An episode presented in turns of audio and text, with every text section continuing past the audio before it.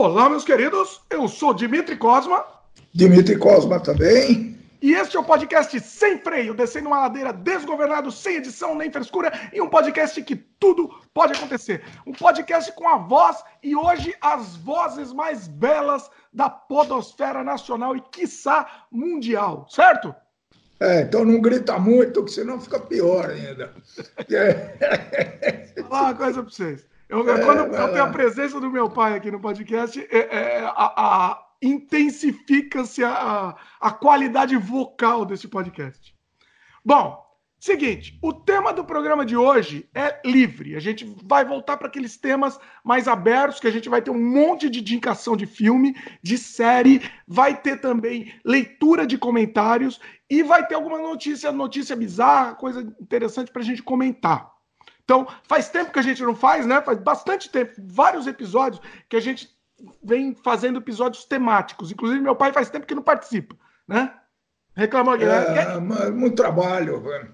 Muito, muito trabalho. Estou ganhando muito, muito trabalho. Está ganhando muito e acabou é. não participando. O que é, acontece? Lógico.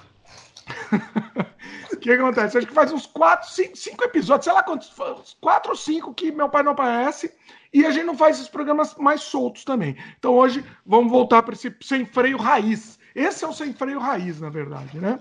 Bom, antes de começar o programa e as indicações que a gente tem aqui, e os comentários e a, a pauta livre que teremos, vamos, vamos fazer o nosso jabá habitual, né?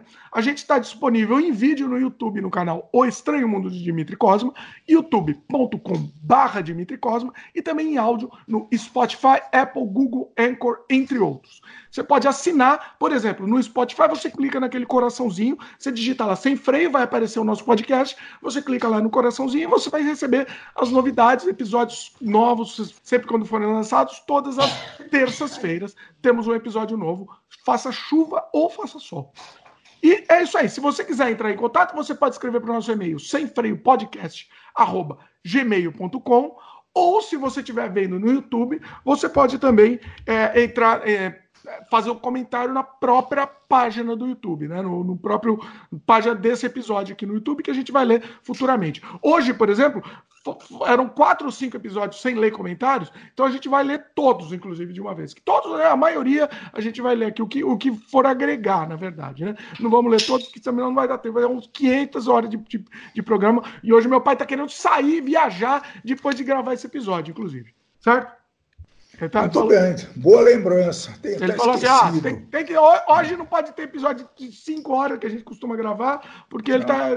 Porque eu vou viajar e, e a gente. Eu, eu acho, inclusive, eu vou, vou levantar aqui uma questão. Será que a gente está fazendo episódios muito compridos? O que, que vocês acham?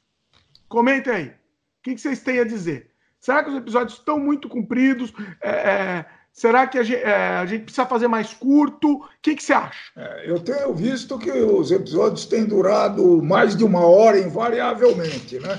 Sim. Uma hora e meia talvez tenha sido a média dos últimos quatro ou cinco. Então, Não, é... dos últimos quatro ou cinco tem vários episódios de duas horas quase. Ô, louco. Sim. Não, eu lembro, alguns são duas horas, mas estou falando na média. Então, bom, mas é, tem episódio de duas horas. Né? Me parece longo aí. Vamos ver o que, que o pessoal acha. Né? É, meu pai tá falando que ele acha muito longo. Muita, muita, é, os amigos que estão tá, gravando, eles estão gostando de gravar, só que eles estão também comentando. Ah, tô achando muito longo. É, acho que é melhor a gente tentar fazer mais curto. Quero saber de vocês, meus queridos. Já joga a pergunta para vocês. Ó, começando o programa já com essa pergunta, para responderem logo aqui. É. Quanto tempo vocês acham que deve ter o episódio? É, é por, porque, porque é quase impossível a gente ouvir, né, ouvir ele inteiro. De uma então, vez, é, sim. É, de uma vez, pô. É, esse episódio do, do Premier, que eu gostei muito, inclusive, não sei se foi o último ou penúltimo, acho que o penúltimo. E, pô, eu, eu assisti, acho que eu assisti uma, umas quatro vezes, eu consegui. Né? É. Então, e, mas na verdade uma... a ideia é essa, né? A ideia é essa, na verdade. Você não precisa assistir de uma vez, escutar, né? Escutar ou assistir, tanto faz. Se quiser. Bom, assim, a gente nem escutar, faz muito para você assistir. Oi? Escutar, é isso. Não, mas a gente nem faz. Você pode assistir também, tá? Estamos em vídeo aqui também no YouTube. Mas o objetivo não é nem esse. O objetivo é você escutar, né? É, você, quando você está, sei lá, dirigindo, você está escutando o episódio. Mas realmente, assim, é isso que a gente quer saber, né? O, o do Premier, por exemplo, teve cravados duas horas. Depois o, o, o da sequência, o, o sobre o pós-horror, episódio número 13, bem, bem providencial o número pelo episódio. Foi coincidência, inclusive, muita gente achou que era proposital, mas não foi. Episódio número 13 sobre pós-horror. Foi, tivemos também quase, faltou um minuto para duas horas. Então, estamos é, nessa média aqui, né? Então, eu queria saber de vocês.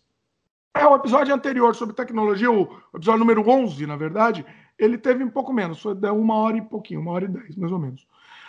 Uh, quero saber de vocês, o que, que, vocês acham? Está muito comprido? Não? Vocês querem mais comprido? Querem mais, mais curto? O uh, que, que vocês acham? A gente agora está tentando trabalhar em uma hora, mas não sei. Só, a gente, só essa abertura a gente rolou um tempão, então eu não sei. Beleza? Vamos pro programa? Bora, bora. Bom, meu pai não preparou pauta, eu falei para ele preparar, não preparou, ele vai aqui no, no improviso. Se ele lembrar de alguma coisa, indica aí pra gente. Beleza? Tá Primeira indicação aqui vai ser o filme, uma, o filme não, a série brasileira que está disponível no Netflix, O Escolhido. Já assistiu? Não, não. Eu não ah, tá totalmente fora do frame aí. Eu tô.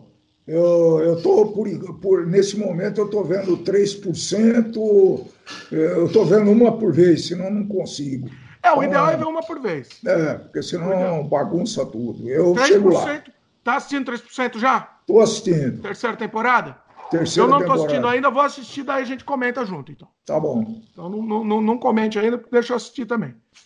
Bom, a série O Escolhido, é, eu vou ler a sinopse. Abaixa um pouco a câmera, tá? Por favor. Para quem estiver vendo em vídeo aqui, para quem estiver ouvindo, no... releve esse comentário. O Escolhido. Enviados para vacinar os moradores de um vilarejo remoto no Pantanal, três jovens médicos acabam isolados em uma comunidade cheia de segredos. Interessou a sinopse ou não? Interessou. Eu gosto assim, disso. Ela, ela é curta, a grande vantagem dela é que ela é curta. Ela tem seis episódios, tá? Tem uma temporada só e seis episódios. Porém, ela vai ter mais temporada e, e é aí que a gente, aí que pega um pouco, tá? Aí que vai pegar algum, algumas coisas, aí, alguns problemas da série.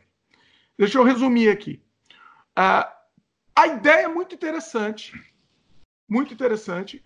Mas, é, inclusive, ela tem muita influência de Lost, tá? Para quem gostava de Lost, ela tem muita influência. Tipo, total. Né? É, pensei nisso, né? Até o, até o sumário aí, ele lembra um pouquinho, né? Perdido, Sim. não sei o quê, blá, blá, blá, comunidade, é. Sim. É que o Lost, assim, ele foi um divisor de águas, né? O que que acontece? O Lost, ele definiu a, a regra de como fazer série, né? Na verdade, tivemos dois divisores de águas nas séries. Foi o Lost e o, e o 24 Horas, Jack Bauer. O Jack Bauer criou a, a ideia sempre de ter um cliffhanger no final do episódio, né? Para o próximo episódio. E, e, e o, o, Jack Bauer que criou o, a série novela, né? A série não era novela antigamente. A série terminava o episódio e fechava, né? O Jack Bauer que popularizou isso daí. E, e o Lost eh, se popularizou a questão dos mistérios, sempre trazer um mistério novo, né?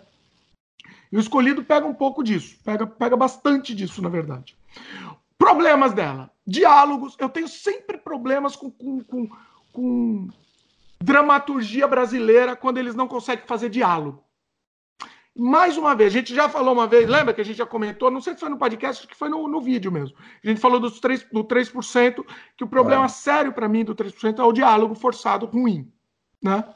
É. É, Continua é. ruim na, na, temporada aí, não? Ah, eu não quero falar, mas é bom, é, continua no mesmo esquema. Vai, vai mudar. Talvez, talvez eles aprenderam algumas coisinhas, mas é, vai assista depois a gente, depois a gente, a gente detalha isso daí, tá. senão não vai ficar legal. Mas a questão dessa série, O Escolhido, são os diálogos, é aquela coisa do diálogo que ninguém fala.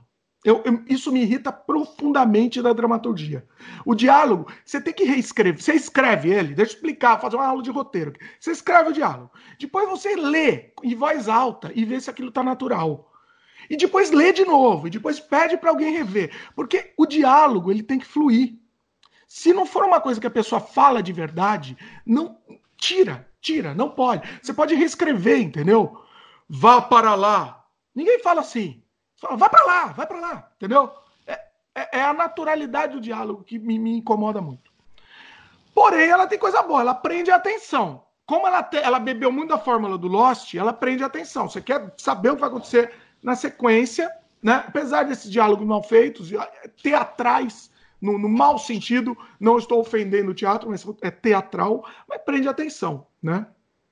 No começo eu achei que ia ter influência também do Canibal Holocaust, ou o Homem de Palha, que, traba, que trabalha o, o Christopher Lee. Pra quem não assistiu, hum. sensacional esse filme, espetacular, O Homem de Palha.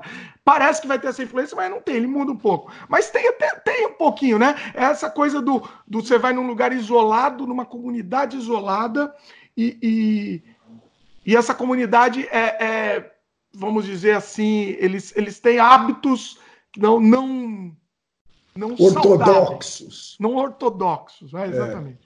É aquela coisa. É o Eu não vou dar muito spoiler, tá? É um Lost simplificado. É um Lost for dummies, vamos dizer assim. E essa coisa do cliffhanger no fim de cada capítulo. Eu não vou nem enrolar muito. Eu, eu vou. vou tô, tô comentando aqui nas anotações que eu fazia enquanto eu assistia, tá? Não quero nem enrolar muito no, no, nessa, nessa crítica aqui. E ele trabalha muito bem. Muito bem, não. Ele trabalha, não sei se é muito bem, a ideia do misticismo versus ciência tá? Ele tenta debater isso. Só que é um debate meio raso, entendeu? Ele não, não se aprofunda nesse debate. Mas, de qualquer forma, assim, como diria Kenji Inafune, é melhor que nada, né? E tem uma outra coisa que me incomoda muito, é, mas é uma, é uma armadilha de série, né? Mas essa eu acho que foi over, foi extreme, é, é, irritou muito mais do que me irrita normalmente, que é o final da temporada todo final da temporada a gente sabe que dá esse cliffhanger, né? Dá um, um ganchinho para a próxima você querer assistir, né? É. Porém, essa eu acho que foi muito forçado e, e, e, assim, uma série que não te pegou ainda, a série, a partir da terceira temporada, segunda, ela já te pega, né? Você sabe que você vai assistir e tal. Essa daí não, essa daí já tava certeza. Vamos já terminar com a gancho violento mesmo, entendeu? Então ela não tem uma conclusão, entendeu? Então isso uhum. irrita muito. Irrita muito. Tá? Ah, mas é, o que, que é melhor? Concluir, matar um cara, depois ressuscitar o cara na, na, na, na ah, é temporada é seguinte? É, o que, que é ah, melhor? Essa é a pergunta que eu faço, né? Talvez a forma de fazer isso não tenha sido muito sutil. Eu acho que tem que ser, é muito perigoso isso, é verdade. Né? É, o, o caso do 3% que eu estou assistindo teve uma sequência lá, né? Ele deu esse gancho, ele fez esse gancho que falou, bom, esse troço vai continuar. E, e realmente continuou. E foi mais natural, eu achei. Hein? Não, todas fazem o gancho, tem que ter, porque é, é, é, a fórmula, entendeu? Tem que ter. Mas, esse, mas geralmente tem uma conclusão. Essa aqui até tenta ter uma conclusão, aí dá aquele gancho, nada a ver, entendeu? Isso irrita muito. Mas é, ele sempre faz isso, ele conclui aquele arco, na, a toda temporada conclui um arco. É, né? É, é, aí, aí tem aquela recomendação. É, pergunto, pergunto, você que é um devorador de séries, né? Eu, o que, que, é melhor? Uma série que já efetivamente terminou e que você sabe que não vai, não vai ter sequência, não vai ter novas temporadas, ou, vai, ou, ou dar no mesmo? Entendeu? Então, eu sempre preferi assistir é. a série depois que ela termina. Isso era, era contra a minha religião assistir uma série antes de terminar. Agora eu comecei a fazer essa barbaridade, essa, essa heresia com, com a minha religião aí. Mas, será, assim, que não, será que não dá no mesmo? Não dá no mesmo, sem dúvida nenhuma. Eu ó, vou contar. É, é, o Lost, por exemplo. Eu, eu assisti quando terminou.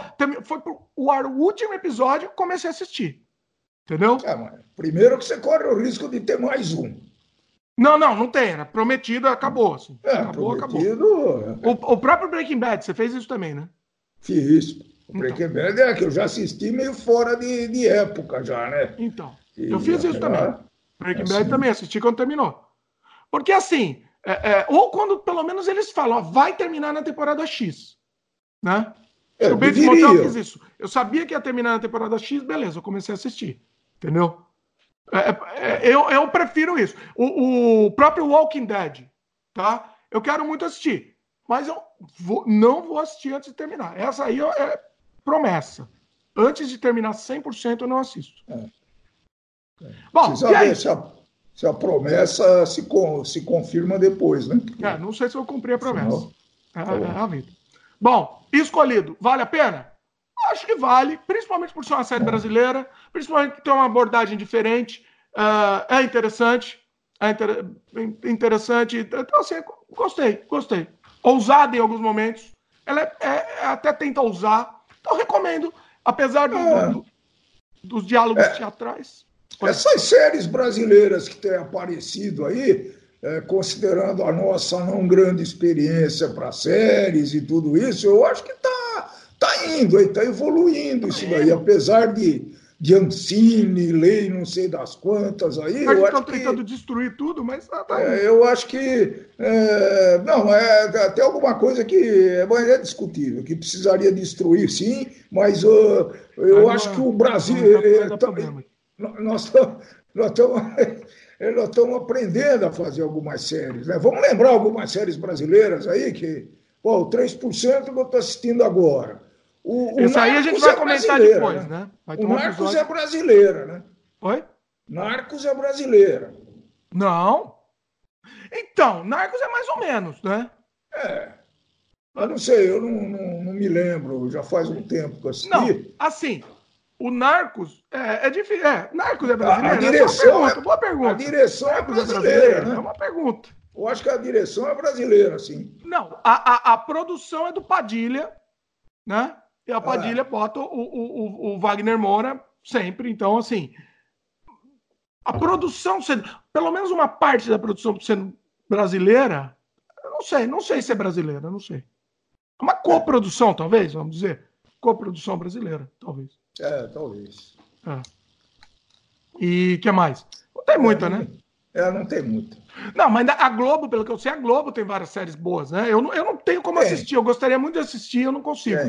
Não tenho acesso. Eu vou, eu vou, eu vou dar uma pesquisada no Globo Play lá, porque todas as séries da Globo estão no Globo Play, né? Você tem o Globo é. Play? Ah, eu não, eu não pago, eu não sei como é que funciona, pelo menos para saber.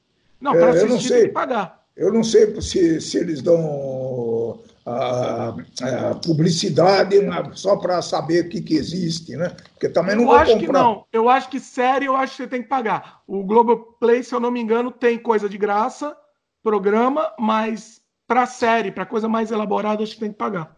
Eu tinha várias que eu queria assistir, eu não pude. É.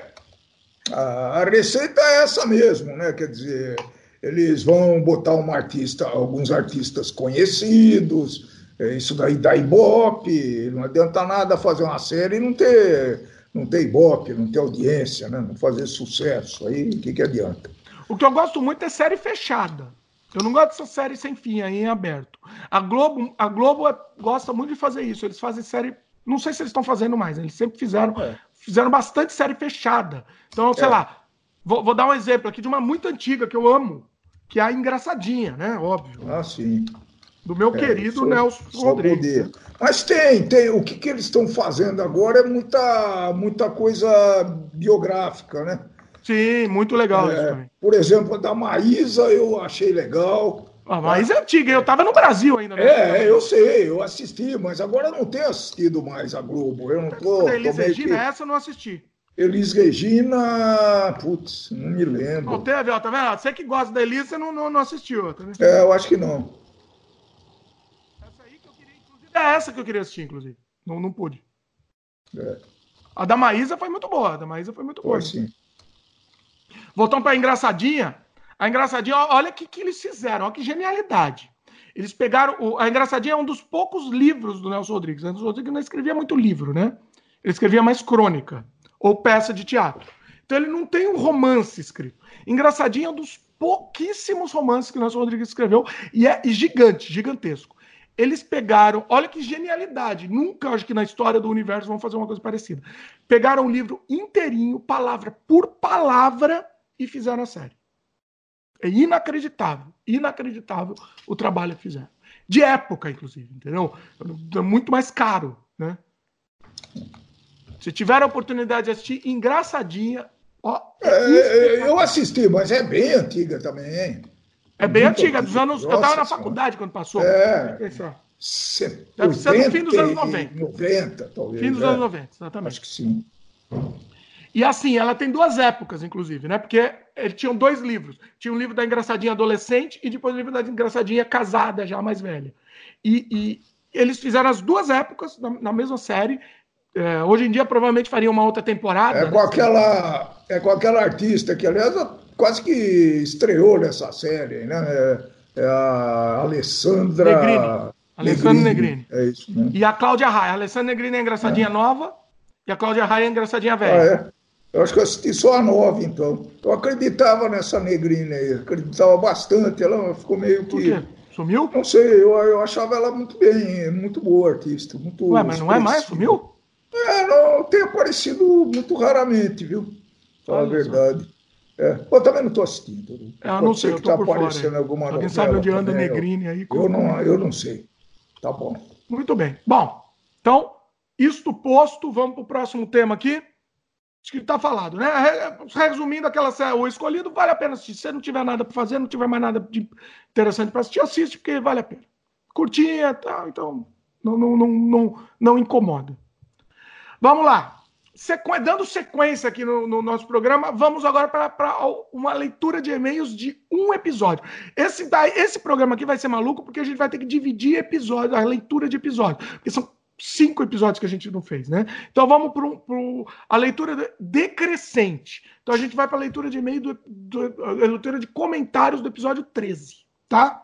Que é o episódio Ué, anterior. Vai começar do último? E... Começamos do último. É, tá Até para gerar polêmica, porque eu sei que o episódio, o episódio, eu, eu sensacional, é. o João Kleber aqui, tá? Eu sei que o episódio número 9 vai ter polêmica.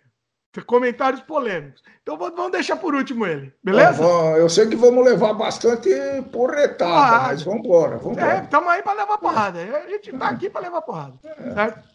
Ah, conversa, de bu... Conversa de botiquim bebendo cerveja é isso mesmo. Não e ó, eu vou dar spoiler coisa. aqui, hein? Eu, eu gravei um episódio, inclusive com o Marcelo Galbetti, tá? Do, do Premier. Gravei já o episódio, não sei quando vai pro ar. Se é, se é para levar porrada, a gente vai levar muita porrada. Se prepare, se prepare pra porrada. Eu tô até com medo. E vocês têm mais ou menos a mesma ideologia, né? Vai ser de mais, ou, então. mais ou menos. Vamos ver.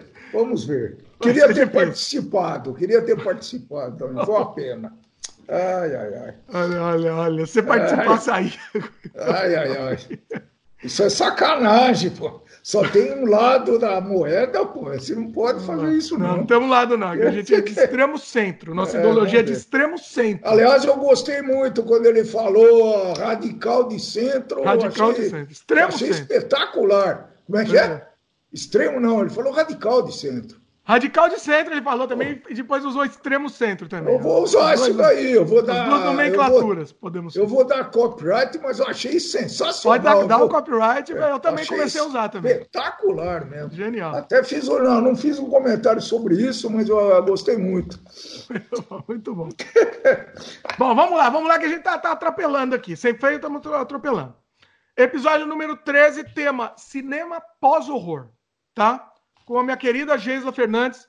Geisla, beijo no coração. Vamos lá. Tem o um, um comentário aqui da Kitsune, 1977, que sempre comenta. Kitsune também. De novo, beijo. Que bom que ela tá, continua. Quer dizer, continua é sensacional. interessante. Eu, gosto sempre, eu adoro os comentários dela, é sensacionais. Bom, vamos lá. A meu ver, o pós-terror ou barra horror é apenas uma tentativa de chamariz para quem gosta de terror para mim, que sempre caio nessa pegadinha, é simplesmente suspense ou drama, ou os dois juntos. Ou ainda com comédia. Olha, 10 para ela, viu? Também exatamente o que eu, eu, eu, eu, já te comentei em off isso daí, né?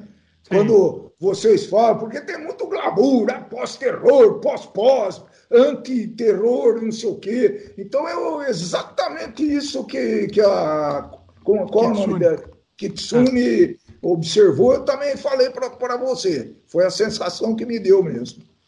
Sim, e, e, a gente até comentou isso no episódio mesmo, né? É, uma, é. é um rótulo só para só vender mesmo. É, é, basicamente essa ideia. Porque muitos desses filmes podem ser caracterizados como drama mesmo. Não é porque tem sangue que é, que é um pós-horror, entendeu? Sei lá, entendeu? É... Por isso que eu tô falando. Quem gosta de drama, quem gosta de suspense, não é nem, nem suspense, acho que é drama. Mais. E, e, outra coisa que vocês falaram é o tal do sustinho, né? O sustinho faz parte do filme de terror, mas ele não. tem que ter inserido dentro do contexto, né? Tá certo? Não, mas não faz parte, não, hein? Ah, não é, é obrigado. É, é praxe, eu sei que não faz, não é, não é obrigado, nada é obrigado. Só é uma criação artística, você tem o grau de liberdade que você quiser. Agora, é, o sustinho, filme de terror sem sustinho, é, eu acho que sim, eu entendi bem o que vocês querem falar. É coisa gratuita, coisa para chamar. Não é, não é isso que eu estou falando, é uma coisa inserida dentro do contexto. É que a fórmula do susto é muito fácil. Entendeu? É muito fácil. A gente sabe quando vai dar susto. É, é, eu, por exemplo, que assisti muito filme de terror, é. no caso da Geisla também, a gente sabe exatamente, ó, vai, vai dar o susto agora. Entendeu? Sabe exatamente, é. não toma mais susto, porque sabe que... que vai dar. Entendeu? É, acho que vai. E o, o pós-horror, ele subverte isso. Né? Tanto é que o Hereditário tem uma cena extremamente. que dá um susto absurdo, que você não acredita que acontece, mas porque ele subverte, ele não usa essa fórmula fácil. Entendeu? Tá. É, é aí que tá. bom, bom, continuando a Kitsune. A Ghost Story é drama, até interessante como drama, mas chatíssimo para quem vai esperando algo mais. É verdade. A Ghost Story é um filme muito diferente, é um drama e, e ela é lentíssimo. Então você tem que se preparar para isso. É um filme, extremamente, é um filme mais lento que eu já vi na vida, diria. Se, se prepara para isso, aí você vai. Hereditário e a Bruxa são suspenses, a, a Kitsune falou. É, eu acho que estão mais para suspense. Hereditário tá mais tá um terrorzinho aí, né? Não sei. Border é drama com fantasia Tô assistindo Border agora, falando isso. Incrível, hein? Tô, tô, assistindo agora inteiro, que eu não tinha assistido, eu, eu tinha visto spoiler. Ó, assiste, recomendo, hein? Você também assista Border. Inacreditável esse filme, tem no Netflix. Inacreditável, genial. Border Bom, é drama com fantasia aqui, e Corra é um suspense com comédia chupinhado de A Chave Mestra de 2005. Olha só, Kitsune, eu não assisti essa, Essas sugestões vão aparecer no link embaixo, não? Ah, não sei se vão aparecer, né? Pode aparecer. Senão, meu pai tá me dificultando aqui. Senão fica difícil o negócio. Eu vou colocando as su sugestões. Você já tem três ou quatro sugestões aí, eu já me perdi. Pô. Algumas sugestões que eu dei aqui eu, eu coloquei, mas é, dos comentários aqui não. Bom, coloquei agora Border e Chave Mestra também tá, no, tá na descrição. Pronto. Chave Mestra não assisti, inclusive é bom ter na descrição pra gente lembrar de assistir. É, Aí ela fala, né, entre, entre talvez o próprio livro que deu origem ao filme, o filme da Chave Mestra, ela tá dizendo, que é Chupinhar, ou Corra Chupinhou, né? Vou assistir a Chave Mestra. É, e como eles sempre. Ah, uma, uma errata aqui, deixa eu fazer. A gente ficou falando que o nome do Corra era Run. Não é Run, não. O nome do, do Corra em inglês é Get Out. A gente falou o, o programa inteiro que era Run, não é? Get Out, o nome do, do filme, tá? Só que essa errata. E como eles sempre fazem essa pegadinha, os filmes ficam sempre decepcionantes segundo a Kitsune. Eu vou ver esperando uma coisa e acabo vendo outra. Chata, sonolenta e fico com a sensação de tempo perdido. Aí que tá a Kitsune, aí a gente evoca o maior vilão de todos os tempos, que é o fantasma da expectativa. Entendeu? Então, você tem que assistir esses filmes não esperando nada, porque é aí que vai te levar. Você vai te levar. Na... Aí que você vai entrar no filme. Então, mate o fantasma da expectativa, por favor. Isso na vida, né? Mas eu acho que nesses filmes é, é muito importante ter isso. todos esses, viu? Se eu tivesse uma expectativa de alguma coisa, eu, eu ia me decepcionar com todos esses daí que a gente está falando, do, do, do, chamado pós-horror. Uh, vamos lá. Talvez gostasse mais se dissessem a verdade. Dei cinco estrelas para Border porque fui na intenção de ver um drama com fantasia e foi o que encontrei. Olha aí, tá vendo? Interessante. Eu agora me falaram que era pós-terror, para mim Border era um drama. Agora que me falaram que era pós-terror, eu tô, eu tô numa expectativa aí estranha. Não deveria, não deveria. Porque eu tô gostando do filme, mas eu tô com medo dessa expectativa me frustrar. Verdade. Um, Hereditário fui ver como suspense e dei quatro estrelas porque é um excelente suspense. Eu não sei se é suspense, eu não sei, Kitsune. Esse negócio de suspense eu acho complicado. Eu não sei. Não sei se seria suspense. Porque ele tem cenas fortíssimas, né? Mas não sei. E tem sobrenatural. Sobrenatural suspense, para mim, não teria sobrenatural, não sei. Já Corra, dei três porque venderam como pós-horror, porque, a meu ver, não existe. Que, a meu ver, não existe. É um suspense com comédia, nada original, como vivem dizendo por aí. Inclusive, acho que merecia um processo por plágio. Olha só. Polêmica, Kitsune polêmica. Gosto da Kitsune que ela, que, ela, que ela é polêmica. Vamos lá. Vamos pro próximo comentário do Glaudston Neto, que sempre comenta também. Glaudston, beijo no coração. Filmes de terror psicológico são muito bons, em minha opinião. Em contrapartida, os filmes sustinho dão, dão impaciência de assistir, já que esse pós-horror é meio. Com... Já esse pós-terror é meio complicado de entender.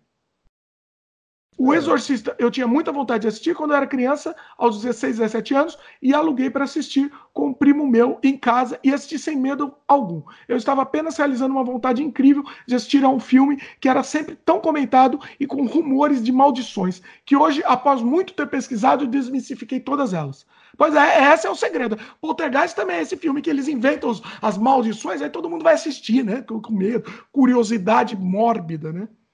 Mas eu gostei depois que tive acesso à internet, baixei todos os filmes da linha do Exorcista. Mas ainda nem assisti aos dois últimos, justamente porque achei que a história do filme ficou meio perdida. Gostei muito dessa aula de cinema. Glaudston comentou aqui.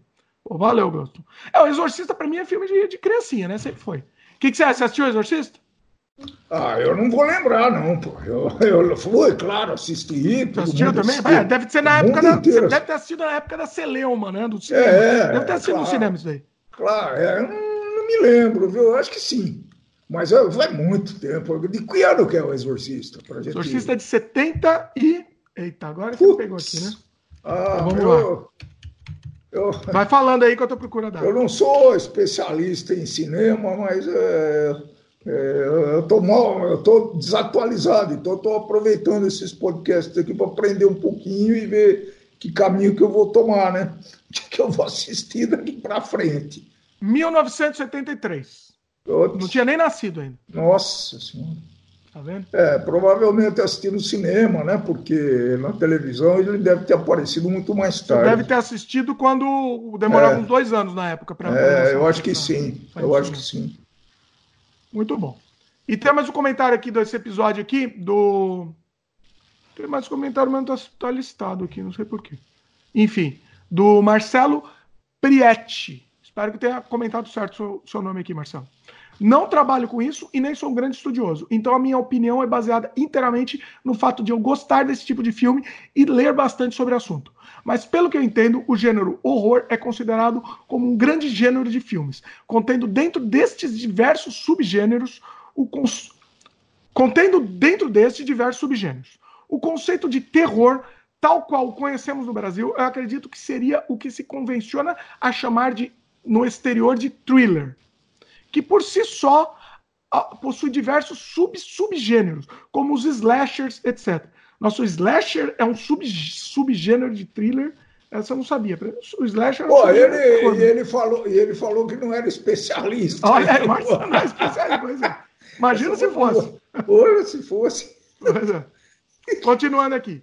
Enfim, achei o assunto bastante interessante e gostaria de contribuir trazendo outros gêneros de filmes de horror, como o horror cósmico, um dos meus preferidos, que geralmente procuram se basear nos escritos de HP Lovecraft. Muito interessante, isso é um gênero interessante. Meu. HP Lovecraft, Call Cthulhu. Muito, muito bacana. Não, não, existe um pouco no cinema, mas ele não é aprofundado, né, na minha opinião. Ele não, não existe tantos exemplares assim no cinema. Então aqui ele continua. Esse é um gênero bastante complexo e reconhecidamente de difícil execução no cinema. É o que eu falei, por isso que não consegue fazer tanto, né? Aí ele coloca entre parênteses, ou praticamente impossível de se reproduzir algo que seja fiel à intenção de Lovecraft. Pois é, o, o próprio Cthulhu, né? O Cthulhu é um monstro que ele descreve como indescritível. Então, como que você vai eh, fazer a, a, a, a pictografia, né? De uma coisa indescritível. Pois é. Como você vai fazer a imagem de uma coisa que é indescritível? A descrição de uma coisa indescritível. É meio difícil. Você pode imaginar, né? Agora. por, isso que ele, por isso que ele faz sucesso em livro e no cinema não funciona é. tanto, né? É, é eu, eu acredito dúvida. que seja isso. Bom, continuando aqui, dentro desse gênero, o Marcelo deu quase uma aula aqui, foi sensacional, Marcelo. Olha, olha só. Dentro deste gênero, eu recomendo fortemente os filmes The Endless e The Void. The Void se é o, eu The Endless eu não assisti, não estou me lembrando. Vou colocar aqui na lista do episódio para quem quiser. Tudo, sempre quando a gente falar, agora vai ser a regra nova aqui. Sempre quando a gente falar de um é. filme, mesmo num comentário que vale a pena, que digno de nota aqui, vai para vai a descrição, tá? Do episódio. Aí fica listado. Ah, isso, isso é legal. The Endless não assisti. The Void, é, se eu não me engano, é um filme do Gaspar Noé, né? Se eu não me engano, eu vou confirmar se é. Se for o The Void, eu sei que tem um filme The Void do Gaspar Noé. Não é, hein? Já errei aqui. Gaspar não é, então aqui. Porque esse filme The Void que ele está recomendando é do Jeremy Gillespie e Steven Konstansky. É um filme de 2016. Ah, não, eu confundi. O do Gaspar Noé Enter the Void. Desculpa. Tá bom. Então esse filme aqui é de 2016. Outro filme aí, tá? Tá na lista. Vamos, vamos colocar aqui e eu vou assistir porque eu não assisti. Confundi com Enter, Enter the Void do Gaspar Noé. Beleza? Então, continuando aqui. Ambos recentes, né? Ele comentou. Ainda existem alguns gêneros mais recentes que seria interessante que fossem lembrados, como os, como os found footage. Eu gostava bastante dos found footage, tá? Ele comentou aqui, né? Iniciado com Bruxa de Blair e evoluindo para os filmes de é, os filmes Atividade Paranormal, incluindo até os recentes indies VHS e VHS 2. Ele comenta, né? É um novo gênero que eu acredito que ainda não possui uma nomenclatura. Ah, não, eu calma aí. Então, sobre os found footages, né? Eu, eu gostava bastante, mas eu acho que ele cansou. É um gênero que cansou bastante, porque tudo, né? Todos os filmes começaram a fazer, todos começaram a fazer found footage porque era muito barato, quase de graça, né? Quase de graça para fazer. Eu fiz um found footage, tá? Eu fiz um found footage que, inclusive, comentamos no episódio anterior. É um found footage de pós-horror, eu fiz. Tá?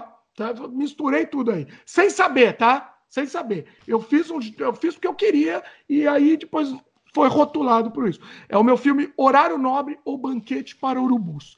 É um found footage de pós-horror, misturado com, sei lá, crítica social, drama e, enfim, o que você quiser. E gore também, gore extremo. Mistura tudo. Eu gostava bastante, mas eu acho que o gênero ele acabou caindo. Tem o Hack também, né? Se é pra falar found footage, vamos falar do Hack, que é um found footage de zumbi. Gostei. O primeiro Hack eu achei bem interessante. Comentando aqui, continuando o comentário do Marcelo, a aula do Marcelo aqui. E um novo gênero que eu acredito que ainda não possui uma nomenclatura própria, como o searching, também recente, também excelente, que me parece misturar características de thrillers com found footage, mas também incluindo temas que se aproximam do pós-horror, como em Unfriended, Unfriended e Ken. Eu fiquei com medo de assistir esse Ken, eu quis assistir, mas eu fiquei com medo de assistir porque eu, eu, eu fiquei na dúvida. Se você está recomendando aí, eu acho que eu vou assistir. Tem no Netflix, inclusive. Eu acho que o Ken tem no Netflix, né? O Unfriended. Um desses daí tem no Netflix. Eu confundo um pouco eles. Eu confundo um pouco, mas eu vou assistir. E ele, e ele termina aqui com, enfim, parabéns, parabéns pelo podcast. Valeu, Marcelo. Beijo no coração. Ah, deixa, eu, deixa, eu, deixa eu colocar uma questão aqui. Ele colocou aí pelo menos meia dúzia de gêneros. De Sim. filmes, de subgêneros, terror, né? de horror, subgêneros, etc. Então, ah, acho que para a gente caracterizar um subgênero, né, eh, eu tenho que ter uma referência. Sim. E essa referência tem que pautar alguns filmes né, eh, na sequência, filmes que serão lançados logo mais. Eu não sei se isso daí, ele citou, a maioria que ele fez, ele citou um filme de cada, de cada ah, subgênero. Uns dois ou três, vai. É, é dois tá ou bom. três por gênero. É, é. Mas eu, é, eu acho que é isso. Né? Tá, tem que ter um volume, você está tá dizendo, tem que ter um, é. uma quantidade grande de filmes daquela característica. Exatamente. Sim, senão, fica meio, senão fica meio referência única, né? Referência conjunto, única, exatamente. Não, boa, é verdade. Unitário. Eu acho que tem, é, tem que ter, para surgir um gênero, tem que ter muitos filmes. Acho Por exemplo, o pós-horror, eu acho que já é um gênero, ou subgênero, enfim, não sei, mas porque ele tem muitos filmes e, e, e, e, é uma coisa natural que as pessoas produzam mais filmes nesse estilo. Eu não, não vou produzir um slasher, eu não vou produzir um Sexta-feira 13, porque não me interessa. Eu, se eu for produzir um filme de terror, que eu já cansei do terror, né? Eu sempre falo que eu cansei do terror. E justamente porque eu cansei do terror, um pós-horror eu produziria. Eu tenho o pós-horror me atrai. Agora, um, um, filme que vai o cara matando todo mundo de qualquer jeito, cada hora e tal, e termina lá no combate combate lá com, com o chefão e, e, entendeu? Final, o, o, último herói lá mata, mata o cara. Não, não me interessa isso, entendeu? São coisas que não, não me interessa mais. Nem fazer nem assistir, né? Obviamente. Tudo bom? Muito bem. Então vamos aí, vamos pro próximo. Agora eu quero comentar uma notícia bizarra. Eu quero fazer um, um, um pouco diferente aqui no nosso programa, tá? Eu quero comentar uma notícia quebrar aqui. Eu, eu, gosto sempre de quebrar a lógica aqui do nosso programa. Não vamos ficar só comentando filme e lendo. Daqui a pouco a gente vai ler os outros comentários, tá? Mas não vamos só ficar fazendo é, é, lendo comentários. Vamos quebrar um pouquinho. Notícia bizarra. Vou te ler aqui você vai me falar o que você acha disso, tá? Te ler a, a, o, o, o tagline aqui. Vlogueiro chinês morre após comer insetos venenosos em transmissão ao vivo. Olha isso. Tem certeza que é chinês, não é americano, não, né? Oh, tanto faz, né? Tanto é. faz, né? Mas a desgraça tá espalhada. Não, é porque, bom. Ai, ai, ai. Por quê? Porque é da burrice? Não, burrice não é que o americano gosta disso mesmo. Ele, ele gosta não, de, não, burrice tá de se arriscar. É, acho que, acho que o mundo está gostando disso. Né? O mundo é, é imbecil, né? É, você come inseto venenoso. Sabe? A gente já comeu escorpião, né? É, é. Tem, uma, é, tem um monte de produtos, né, produtos químicos que têm um índice de mortalidade, a probabilidade de morrer, né? Então, se você comer duas gramas de produto X, você tem 50% de chance de morrer. Chama DL50, isso daí. Aí o cara talvez não calculou direitinho, né? Não sei se existe isso para bicho. Eu não sei se ele calculou, não, viu? Não sei. Ah. Morreu. Coitado. É. Meu pai é químico, ele pode nos auxiliar é. aí com a parte química. Não, mas aí é inseto não. É ele é quase o doutor Heisenberg. Comer, comer cobra. Ué, pô, que coisa doida. Fala uma coisa, viu? É, Ó, é. A notícia resumindo aqui, tá? O, o blogueiro chinês resolveu fazer uma transmissão ao vivo é, numa rede social do país chamada Douyu. Né? Eu acho que ele não tem YouTube na China. Nossa, tá fora do frame aí. Não tem YouTube na China, não sei, é bloqueado, né? É, e ele estava cumprindo alguns desafios. Ó, vai falando aí que eu vou ter que abrir a porta. Acho que alguém vai entregar alguma coisa. Vai falando aí, é, porque é sem corte. É, mas é, é falar o quê, né?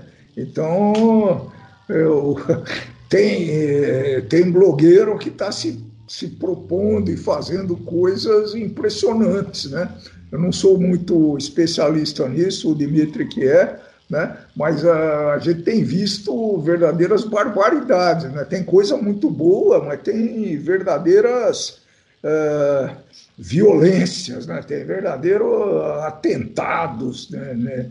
Na, na, ânsia né? de conseguir audiência e todo. Por enquanto, gente está indo mais no conteúdo, tentar fazer alguma coisa que que tenha sentido, que tenha representatividade e que a gente possa passar alguma coisa para as pessoas e, e, aprender também, né? Acho que é isso. Abandonei meu pai aqui, mas voltei.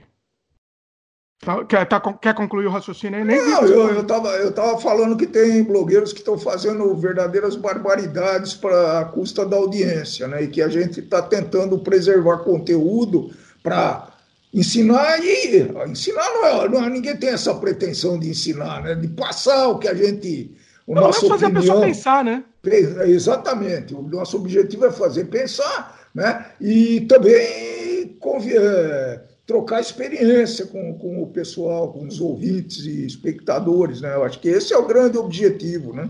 Porque senão fica muito muito entretenimento uh, sem, sem noção, né? Sem, Mas, sem você não deve saber, o pessoal deve estar tá sabendo disso, né? Que a, a menina lá, uma, uma, uma, uma Instagrammer, ela estava vendendo a água do chuveiro dela. Ah, que beleza. Não, o problema não é vender, né? Qual que é o problema aí? O problema é alguém comprar. É. E compraram. Pô, tem tanta coisa para vender, hein? Tô pensando agora, né? Você devia, você devia vender o, a, a, o aroma da cadeira e sei lá, eu você pode ficar. Mas é, não, não, não, não, é brincadeira. Inacreditável, inacreditável. Eu acho que vai ter gente que compra, viu? É, é, é, não, olha, não é, o nível de loucura que a gente chegou no mundo. É. O cara aqui, esse, esse tonto aqui, ele o desafio, ele estava fazendo um desafio que as pessoas sugeriam os desafios para ele, né? E aí é, era uma roleta. E essa roleta incluía comer insetos venenosos e outros bichos. O, o carinha, né, que o, so, o sobrenome dele era Sun, morava na província de Alnhuin, na cidade de Heifei. Essa informação não sei se importa muito, mas é a vida. Ele tinha 35 anos e foi encontrado por sua namorada morto em seu apartamento no dia seguinte.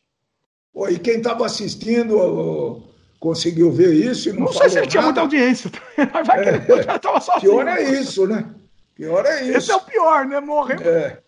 É. Morrer e não ter audiência. Porque fazer um negócio desse tem que ter testemunha, né? Pelo menos para valer a pena, senão. É, Justificar, né? É, não dá, não. O, depois que ele morreu, os vídeos dele foram retirados da rede social. E a transmissão realizada, ó, aí a nossa resposta. A transmissão realizada aos 15 mil seguidores, seguidores, eu não sei se eles estavam assistindo, né? 15 mil seguidores, é, que o vlogueiro, o vlogueiro, sustentava na rede social, voltada ao streaming, contava com uma roleta indicando vários nomes diferentes, como vinagre. Na roleta tinha as opções, né? Vinagre, hum. ovos, cerveja. Opa, cerveja, hein? Uh, Desafio, hein? Desafio. Uh. Um licor des destilado chamado Baiju e bichos venenosos como os larvas, lacraias e lagartixas. A proposta é uma assim. boa ideia, né? Tirando esse, esse negócio do veneno. A ideia, a ideia é boa. boa. É uma boa ideia, hein? Pô, vou Mas não é a vida, meus queridos, não, não é a vida, meus queridos. O Eric pode ser que goste disso aí. Pô, boa ideia, sem o veneno. É, sem veneno, obviamente. Pô, gostei disso. Vamos fazer o jabá, vai, já que, já que, já que é começou a fazer o jabá. Nosso é. outro canal é A Vida, meus queridos. Estamos quase no nível desse cara. Estamos chegando lá, um dia a gente chega. É, eu já comi coisas bizarras, nada. quase venenoso. Pois é. Ai, ai, ai, Entre lá no youtube.com barra é a vida, meus queridos, sem acento e tudo junto, que vocês vão encontrar lá nossos desafios bizarros, nossas coisas ah, absurdas coisas... que a gente faz eu pela audiência, tudo pela audiência.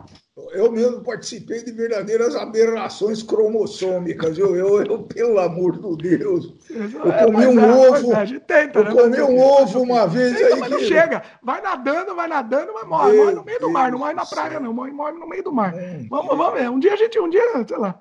Um dia a gente se afoga lá. Vai fazer o quê? A gente tá tentando. Mas não, não vai estar tá difícil.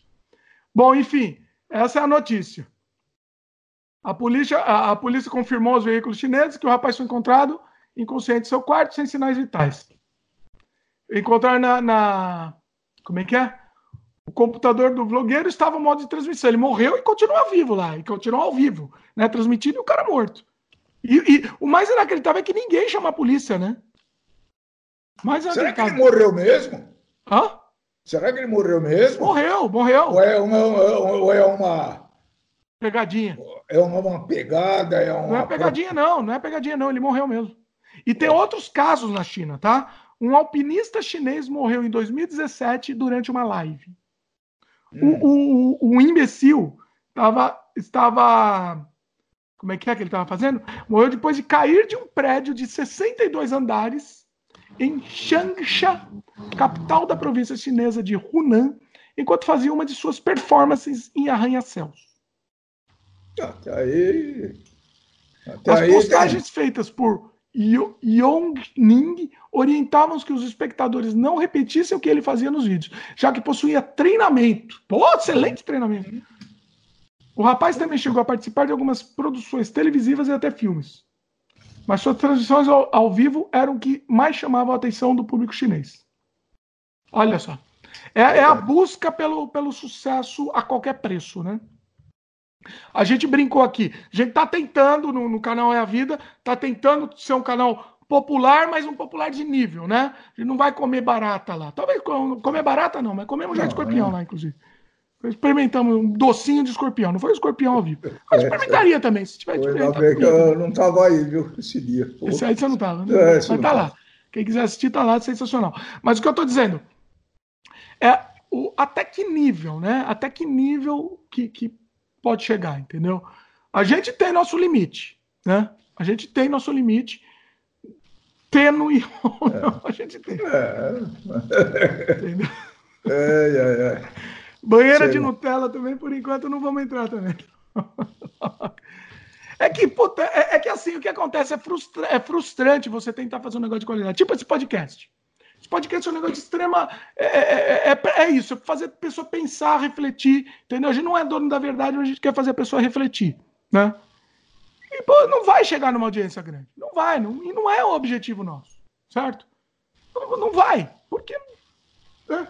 chorando as pitangas aqui. Não, vamos, vamos trabalhando, vamos ver onde vai levar isso. Vamos, vamos a gente vai fazer o que a gente sente confortável e que a gente quer deixar nosso legado. Né? Oh, acabei de receber aqui um café maravilhoso. Olha que belezinha. Oh. Tô sem café aqui, hein? olha. Bom, vamos lá. Vamos oh, para filme? Indicação de filme? Vamos embora. Filme de qualidade, hein? Filme de qualidade.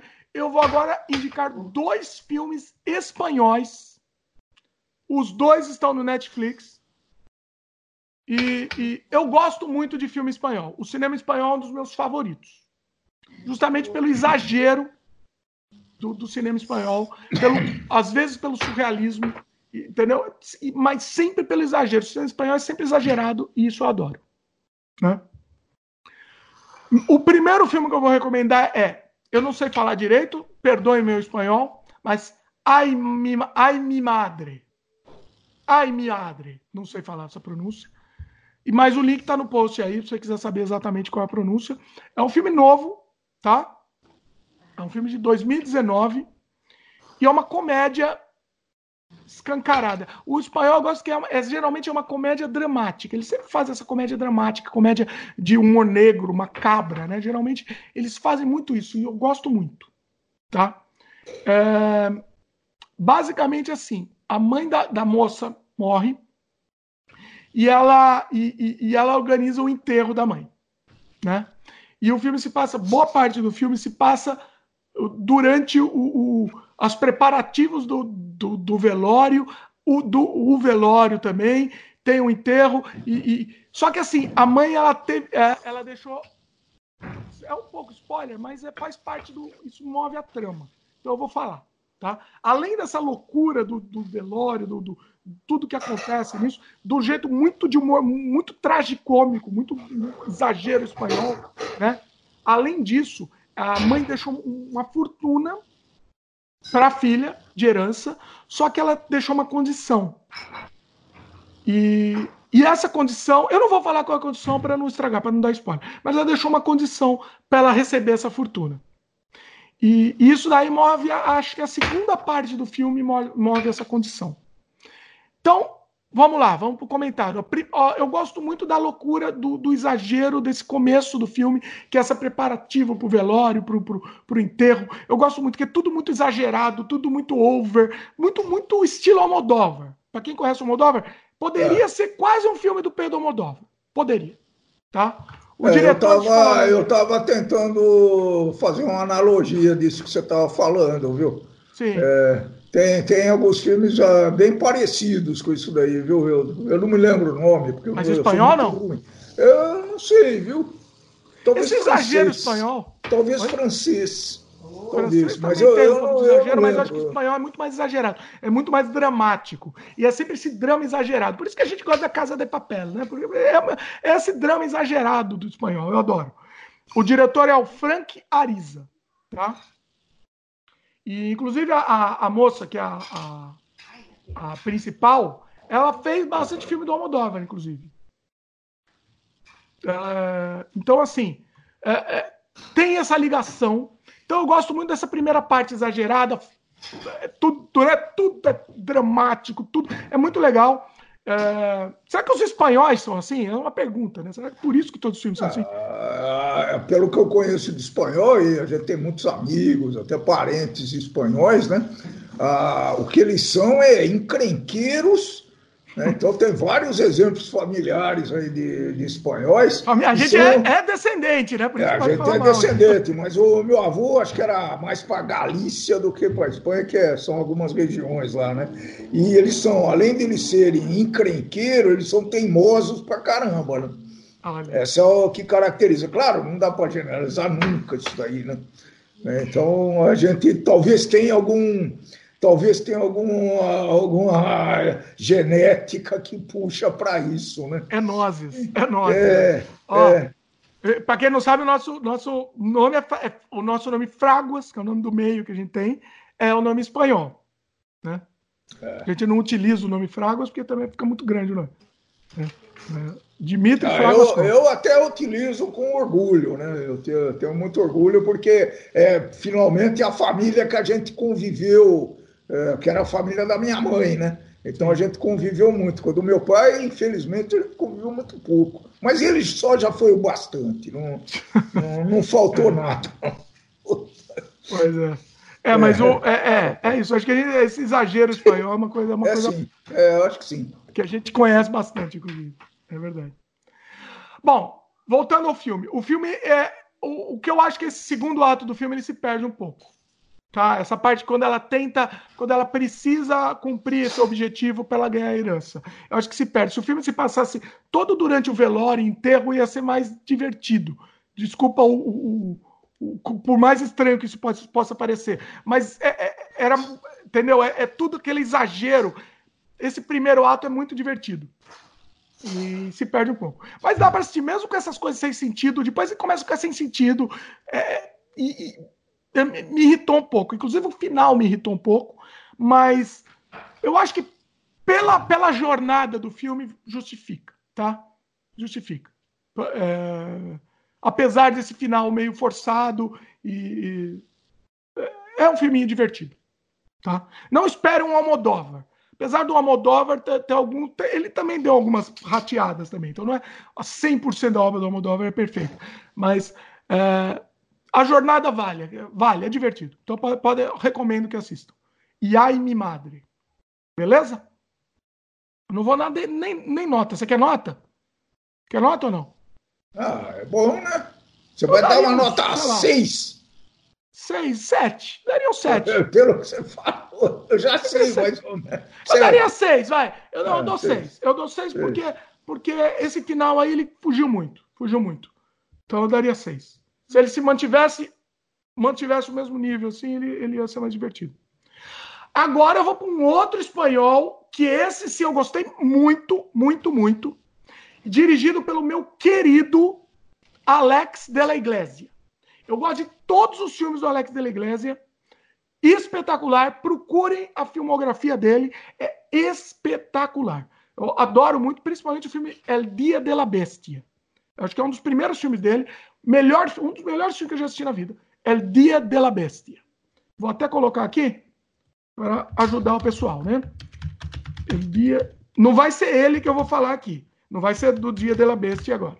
Vou falar de um outro que é um filme mais recente do Alex de la Iglesia. O nome em inglês é, como eu assisti no Netflix, tá no, no meu Netflix. Não sei se o Netflix aí do, no Brasil também tá. No meu Netflix tá. É, em inglês é My Big Night e o, título original em espanhol é Mi Gran Noche. Provavelmente. Traduziram literalmente, né? Provavelmente deve ser Minha Grande Noite. Minha Grande Noite. Sim, provavelmente. Vamos procurar. É, é um filme muito. De novo, obviamente, todos os filmes espanhóis que eu. Eu não, não, eu não sei se eu assisti um filme espanhol que seja uma coisa contida, calminha. Eu acho que não. Planos longos, né? Eu acho que eu nunca assisti isso. Isso daí deixa para o francês. O filme espanhol de novo, é aquela profusão de exagero, mas é tudo, tudo extremamente exagerado. E é, e é lindo, lindo. É, Isso é, é... Latinos, de uma maneira geral, né? Sim. Latinos ligados à emoção e é, não dá para imaginar que eles sejam contidos numa obra desse tipo, né? Não, Sim. É, acho que é isso. É, é eu diria, é, a gente, é. a gente pode, pode generalizar nesse sentido. É. Sim. Se bem que assim, sei lá, nós brasileiros, a gente. Às vezes brasileiro não se considera latino, né? Às vezes brasileiro não se considera. E é, é latino. E, e, e a, não sei se todos os nossos filmes são assim, né? A gente faz filmes de vários estilos. Ah. Então, não saberia. Bom, a sinopse em português, tá? A Minha Grande Noite, tá, tá aqui o nome em português. Um programa especial de Ano Novo é gravado antecipadamente. Programa de TV, tá? Não explicou aqui. Um programa de TV de Ano Novo. É tipo a virada do Faustão, tá? Sabe, a virada de ano do Faustão? só que é gravado antecipadamente. Então é a gravação de um programa de virada de fim de ano. No, no programa de televisão. Então, cantores, apresentadores e figurantes estão todos juntos na disputa de atenção e estrelato, enquanto centenas de pessoas fingem desesperadamente rir e celebrar o, o novo ano que vem. A grande rivalidade entre dois cantores, Afonso e Adani, e dois apresentadores preenchem o clímax de concorrência e simulação por trás das câmeras. Essa sinopse não faz jus ao filme, tá? Eu li a sinopse aqui do Google, a sinopse padrão do Google. Não faz jus ao filme. O filme é muito melhor que isso, tá? Lendo aqui parece um filminho né? não, não é. O filme ele tem várias histórias acontecendo ao mesmo tempo ele é, é, é, muito dinâmico. Você acompanha a vida de vários, por exemplo, você acompanha a vida de vários figurantes que estão lá nessa gravação. Você acompanha a vida do, do cantor lá que decadente, o cantorzinho lá novo, celebridade. Você acompanha a vida dos apresentadores que são casados e estão e fingem lá que tem uma relação harmoniosa, mas por trás das câmeras estão em conflito e, e tudo muito exagerado, tudo muito muito over The Top, como tudo que, tudo que a gente gosta. Esse filme ganhou o prêmio Goya, tá? De melhor, melhor som, melhor som de o Assim, ele não, não foi muito bem falado, muito falado, né? A pessoa não falaram, e eu acho que vale a pena assistir, porque é muito, muito divertido, é uma comédia, você vai se divertir, tá? É aquela coisa, comédia de humor negro, muito humor negro, obviamente, né? E um filme de 2015, tá? Mi Grande Noite. La Grande Noite. Mi Grande Noite. Mi Grande Noite. Noite. Uma coisa muito curiosa, tá? Que vocês não vão encontrar eu acabei pesquisando.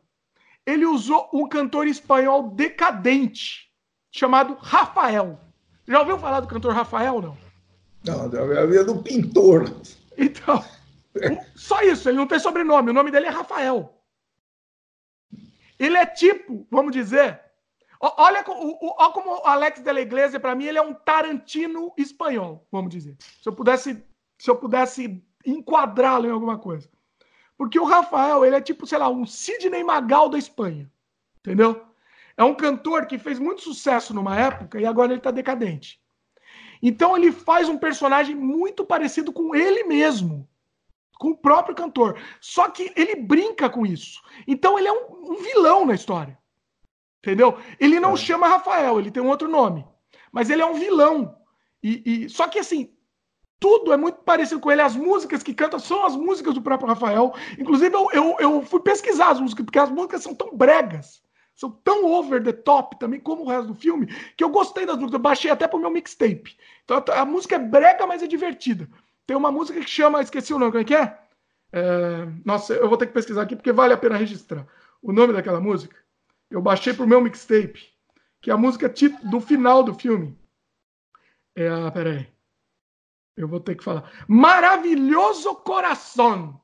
É tão brega, tão ruim, que ficou boa. Entendeu? Então, assim, é, é, é, é muito bom. É um filme. Resumindo, vou resumir o filme para vocês. Ele é divertido, apesar das muitas confusões de sessão da tarde que a gente está acostumado. É muita confusão, mas é divertidíssimo e é exagerado e, e, e, e tem a coisa macabra, tem muita coisa macabra. espanhol é isso, né? Ele, ele faz a coisa macabra com, com, com humor. Isso que eu adoro. Então tá recomendado. Migranote. Eu dou nota. Acho que eu vou dar nota 9. Oh, nota quase 9. ganhou. Quase, quase ganhou a, a referência aí, hein? Oh. Pois é. Quase foi. Bom, vamos lá pro comentário? Depois eu ia perguntar algum filme que você dá 10 pra gente saber a, já sabia a é. referência. É. É, vai, vai me dar a resposta. Faz de conta que eu fiz um comentário, não precisa ser agora. Pode quer... Não, eu dou, eu dou uma resposta imediata. Assim, de bate pronto, eu dou 10. Nota exemplo, 10? No... Eu dou 10 no Iluminado.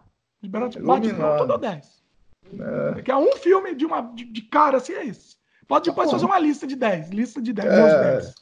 é. Eu já fiz as 100 músicas que mais me representam, que mais me sensibilizam, né? Você pode, ah. fazer, 10, você pode fazer os 10 filmes aí. Boa, boa. Eu não te só. mandei, aliás, eu não te mandei a lista das minhas, das 100 melhores, né? É, eu tenho o seu, o seu, não é no seu, no seu Spotify? É, acho que eu mandei, mas agora eu completei com algumas coisas aí. Inclusive, você vai gostar. Tem algumas coisas que eu fui Opa. pesquisar e, bom, vou, vou mandar. Está no meu Spotify. Se eu entrar, você vai ter lá. Oh, boa. Ah, tá, faz propaganda do seu Spotify. Não, é uma. Eu, eu, eu gosto de música muito variada, né? Então, de repente, o pagodinho me interessa, de repente, um bolero uh, mexicano, um tango. Ó, pessoal, hein? Assustou. Então, é, não, mas pode é para assustar mesmo. É para assustar mesmo. Não, porque música eu acho que não dá para saber o que, que é melhor, né? Não tem um critério para saber se a música é melhor que essa. Então eu pensei, eu chamei até das 100 melhores de Dimitri Cosma, mas eu não, é, não é isso. É, é, são as músicas que mais me trazem lembranças da época que eu vivi, ou se tem alguma, se tem alguma ligação com a minha vida. Por exemplo, né? Tem a música do, do, que o teu avô chorava toda vez que ele ouvia. O Naquela Chico. Mineiro.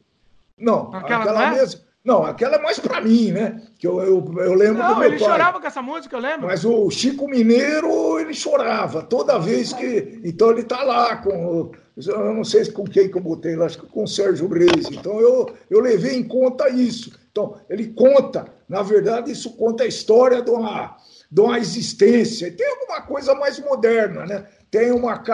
Não, acho que a Diana Kroll eu não botei ainda, não, que é uma cantora canadense, por coincidência, que acho que vocês não conhecem, né? Meu amigo Anderson, que me, que me falou dessa cantora e canta algumas coisas até brasileiras, é muito legal. Mas enfim. Elis falando... também, hein? Elis também tem que ter. Eles têm alguma coisa.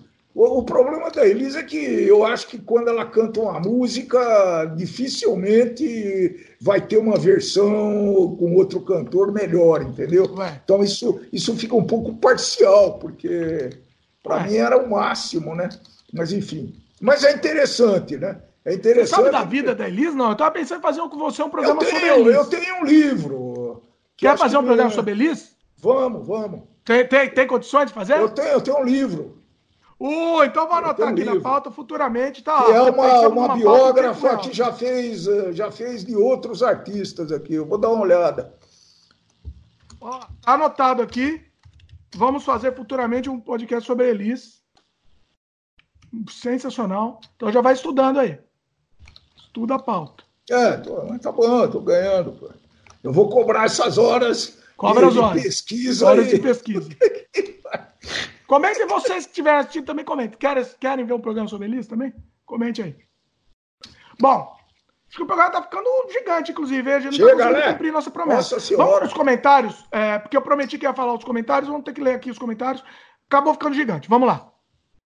Comentário, um comentário aqui para o programa do Premier.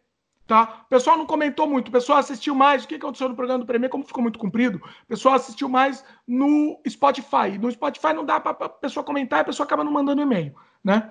Então, assim, no YouTube tivemos poucos comentários do, desse, desse episódio. Mas vou ler aqui o, o comentário do Glaudston Neto. É sempre bom, é sempre muito bom ouvir os relatos da música. É quase um documentário. Eu gosto muito. Valeu, Glaudston.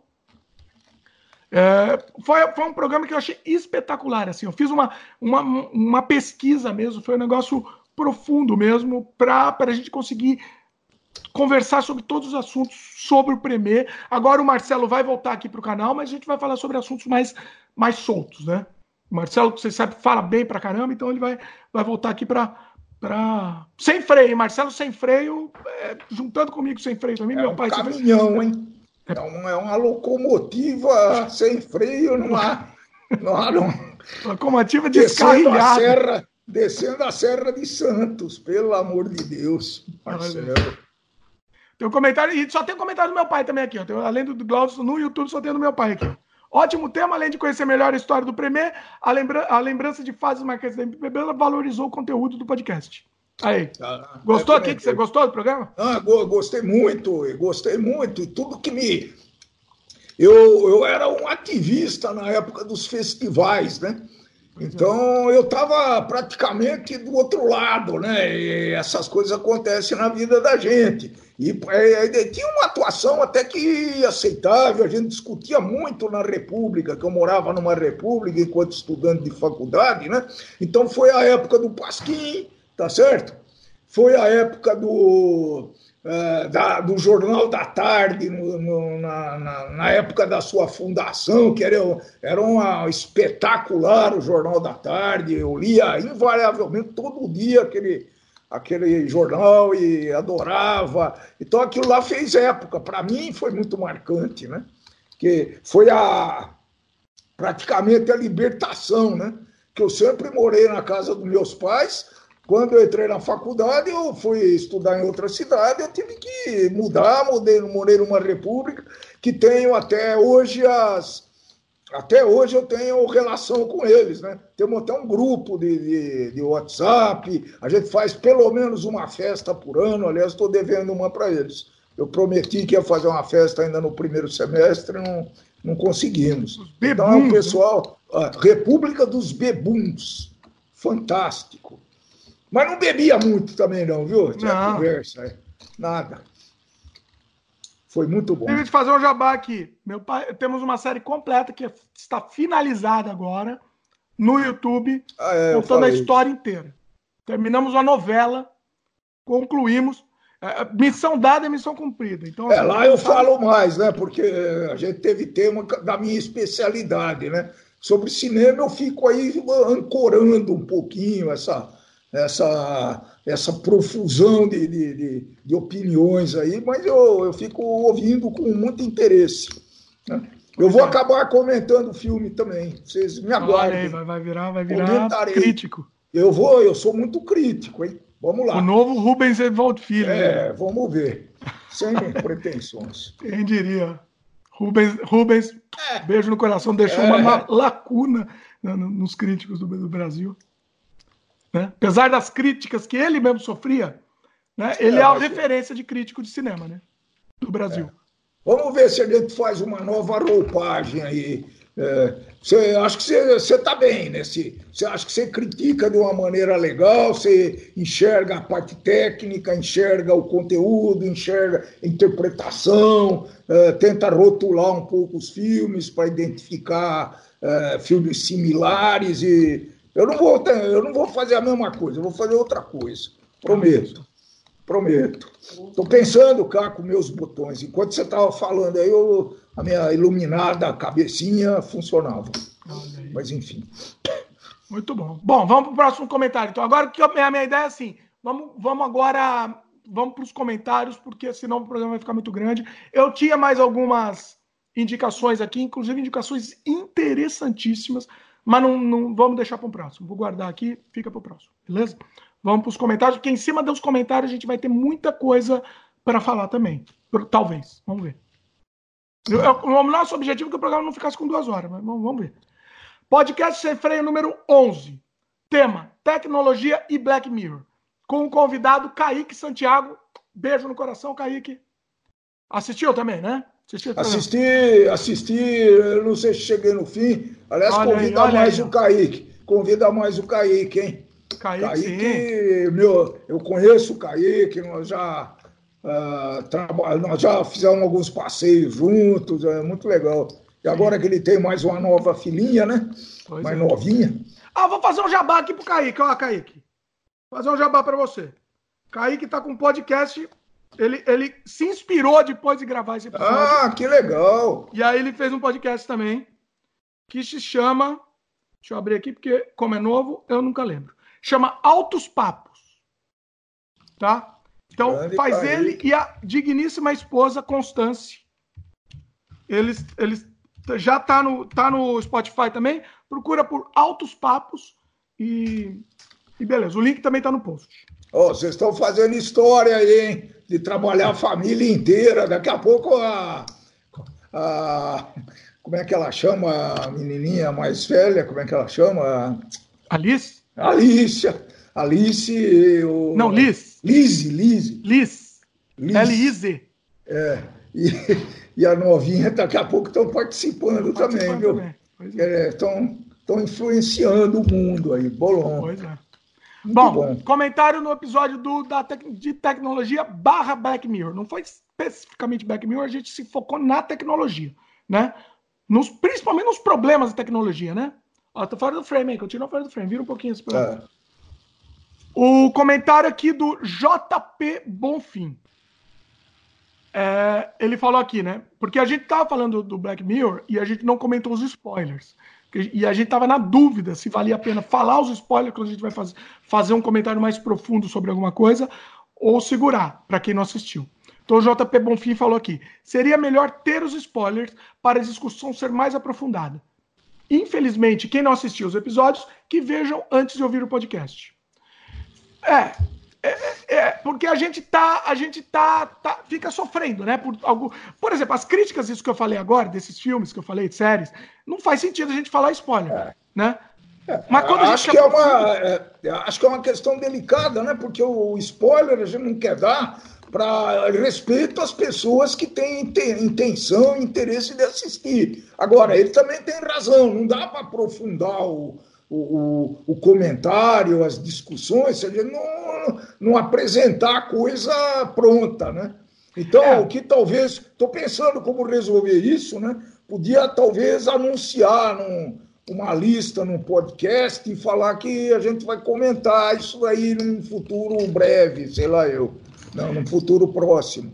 É, não, não sei como pode, fazer isso. A gente pode fazer a zona de spoiler, vamos dizer, se for vamos dizer, um episódio só sobre um, um filme. É. Provavelmente a gente vai fazer um do Star Wars, do episódio 9, óbvio, não tem dúvida. Então, mas... o, o, episódio 9, provavelmente não. É a certeza da vida. Se, se, se eu não morrer antes, vai ter um episódio, um sem freio sobre Star Wars, episódio 9.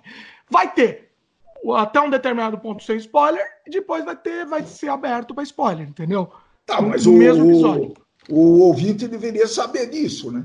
Exatamente, deveria ele vai ser, saber deveria ser informado de alguma forma inteligente aí, falar, ó, você vai assistir essa discussão, mas vai ter spoiler. Então até recomendamos que você ouça após assistir. Sim. Pronto. É, Black Mirror, todo mundo assistiu, né? O mundo já assistiu Black é. Mirror. Então a gente devia, devia escancarar os spoilers. Aliás, estou despedindo da nossa secretária aqui. É, é, ah. Não, eu, o que, que eu ia falar? Eu não assisti ainda, eu tá na fila. O... É a terceira temporada, não? Que terceira? Quinta é, temporada? Ou sexta, quinta temporada. Quinta. Eu já assisti todos. Agora, eu vou, essa última eu não assisti ainda. Tem que assistir. Então, é, Pior temporada de todos os tempos. Mas eu Pior? Pior? Pior. Ah, tá bom. É, é a vida. Assista com o fantasma da expectativa embaixo. Tá bom. Pede pro Eric, Lolozinha. Estamos ao vivo aqui. Estamos ao vivo, a gente sempre acontece, acontece imprevistos. Bom, então a ideia é assim, do Black Mirror a gente pretende fazer, até respondendo o JP Bonfim, a gente pretende fazer um, um, futuramente um episódio comentando o, o, o, Black Mirror aberto, assim, com spoiler liberado.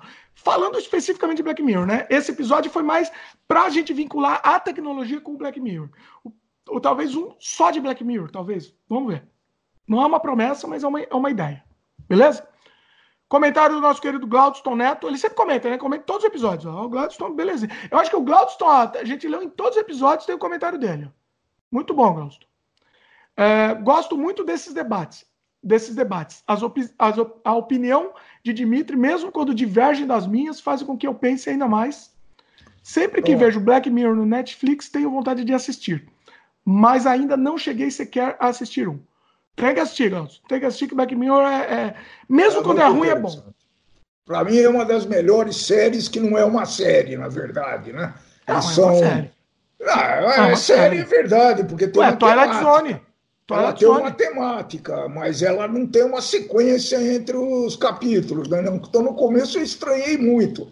Mas eu achei sensacional, né? A gente já falou sobre isso. É, eu é. sempre eu sempre tive acostumado em série que não é, tinha sequência. Já que você definiu um monte de coisa aí, deixa eu definir também, né? Ela é uma ficção de futuro próximo, que a gente já está vendo o início. Então eu achei fantástico, né? É, tem episódios que eu não, não vou esquecer, né? Aquela do todo mundo vendo no celular e dando nota, aquela foi uma coisa espetacular. Aquele é um dos preferidos, né, das pessoas. Eu, é, aquilo é muito espetacular, porque lá é tem muitos outros, né? Tem, mas aquilo lá é impressionante. Lá é, é porque a gente já está vendo isso, né? Um casal de namorado jantando no restaurante, cada um dedilhando lá o seu celular. Quer dizer, é um negócio absurdo isso. Eu fiz um, um vídeo no meu canal youtube.com/barra Dimitri Cosma, que era sobre as 10 melhores séries do mundo, na minha opinião. E não tinha Black Mirror porque Black Mirror não existia ainda. Hoje em dia eu colocaria provavelmente a primeira, vou dar spoiler aqui. A primeira colocada foi Além da Imaginação, Twilight Zone. Puta, mas faz tempo isso aí, hein? Não, continua sendo primeiro, continua sendo primeiro, porque Nossa. é o pai do Black Mirror. Avô Nossa. do Black Mirror, que seja. Nossa. Mas eu coloco em segundo lugar o Black Mirror. Hoje em dia, se eu refizesse essa lista. Ah, isso é uma coisa que deve ser atualizada, hein? ainda mais que é dinâmico, é um pouco diferente de música, vai. É, mas é uma, é, uma, é uma coisa que deveria ser atualizada uma vez por ano, pelo menos, hein? Uma vez por ano não, porque é difícil surgir um Black Mirror. Um não, Black Mirror é... surge a cada geração. Não, é que podia fazer que nem uma, um anuário de, sei lá, eu, de empresas, né? Que num, num ano a empresa está em décimo lugar, depois ela vai para oitavo, depois cai para décimo quinto. Seria um, seria um excelente tema aí para a gente dar continuidade. Seria muito bom. É interessante isso, pode uma ser. Uma vez por ano fazer um negócio desse seria bacana. Pode ser, pode ser. É? Podemos pensar nisso. Você já fez mesmo? Então era é, dar uma atualizada. Base, né? Pois é. Já tá, dá uma atualizada. Eu de música não vou fazer isso, não. Essa daí vai ficar. Vai música ficar é difícil, né? Difícil é, atualizar. Difícil. Muito difícil. Oh, falando em música, deixa eu puxar o saco aqui do Premier de um negócio. Eu ainda não tinha, quando eu gravei o episódio com o Marcelo, eu ainda não tinha escutado o último disco, o mais recente, não se fala último disco, o mais recente disco do Premier, que era o Como Vencer na Vida Fazendo Música Estranha que era um disco que eu achava que só estava exclusivo na caixa, mas está disponível no Spotify também. Você pode escutar lá. É inacreditável a genialidade desse, desse disco. Eu, olha, eu, eu, não sei se é o melhor, mas é um dos melhores discos do Premier que eu, que eu, que eu escutei. E um dos melhores discos do, do, da história da música.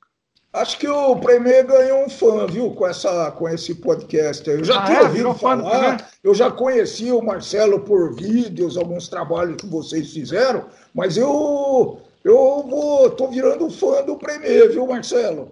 Se você olha estiver escutando, olha, conte comigo, viu? Conquistamos um dia nós vamos, se, um dia nós vamos nos conhecer ali. Ah, você não conhece pessoalmente? Você pessoalmente não, não conheço. Então, ó, o que eu, eu recomendo escutar esse, esse, disco, Como Vencer na Vida Fazendo Música Estranha. Deixa eu só achar o nome da música que eu fiquei impressionado.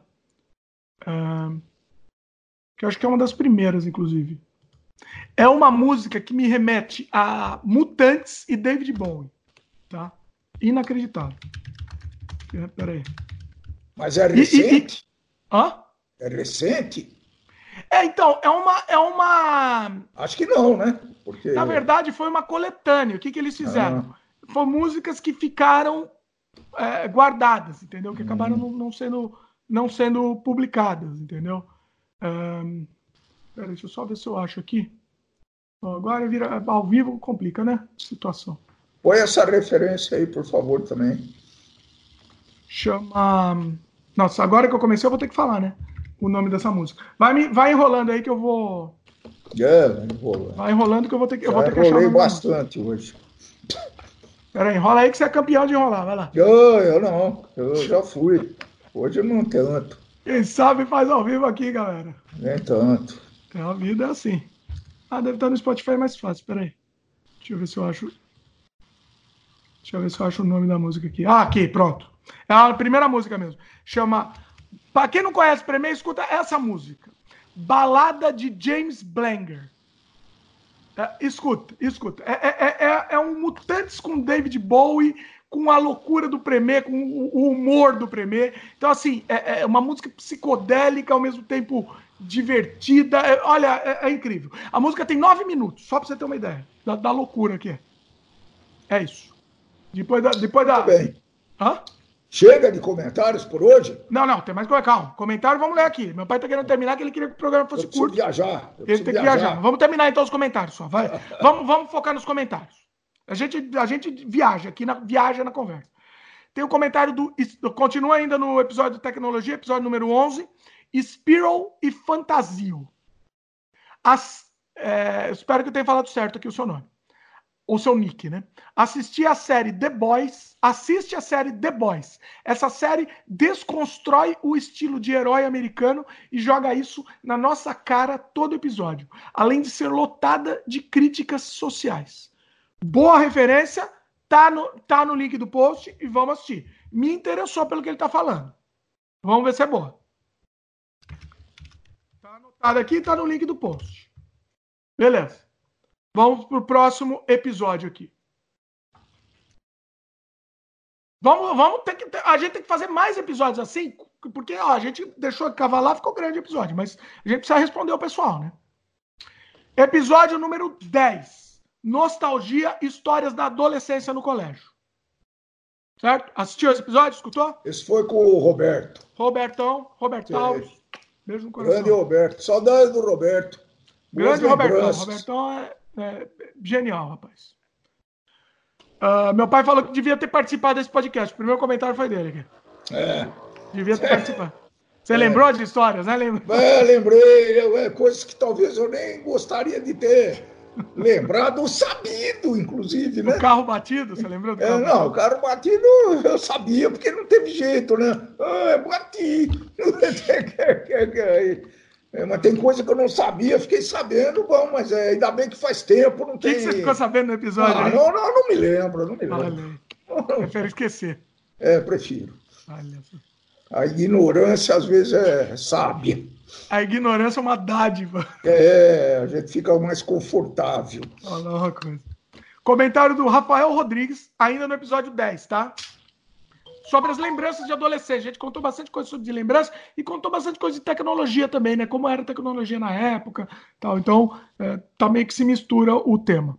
Rafael Rodrigues fala aqui: eu tinha um Pentium MMX, sobrou dele um HD rodando Windows 95, que está guardado. Olha só. E tem, os dos, um, e tem um dos primeiros AMD Atom. Nossa. Robertão, Esse... gente boa. Esse já era, esse já era uma evolução, esse aí, já é mais era uma... Uau! Ah, ele fala aqui que o Robertão é gente boa, tem que ter mais vídeos. Vamos fazer mais vídeos com o Robertão. O Robertão ele é especialista em carros. Ele é, ele é presidente do clube do Fusca, só para vocês terem uma ideia. Tá é especialista em Fusca, ele sabe tudo. Ah. Quem sabe a gente faz um programa sobre Fusca? Acho que vou pôr meu pai para entrevistar ele. Isso... Quer você para entrevistar ele? Até é bom, eu, é... Eu não, não sei. Mas ah, vou deixar uma assim. Eu gostaria sim.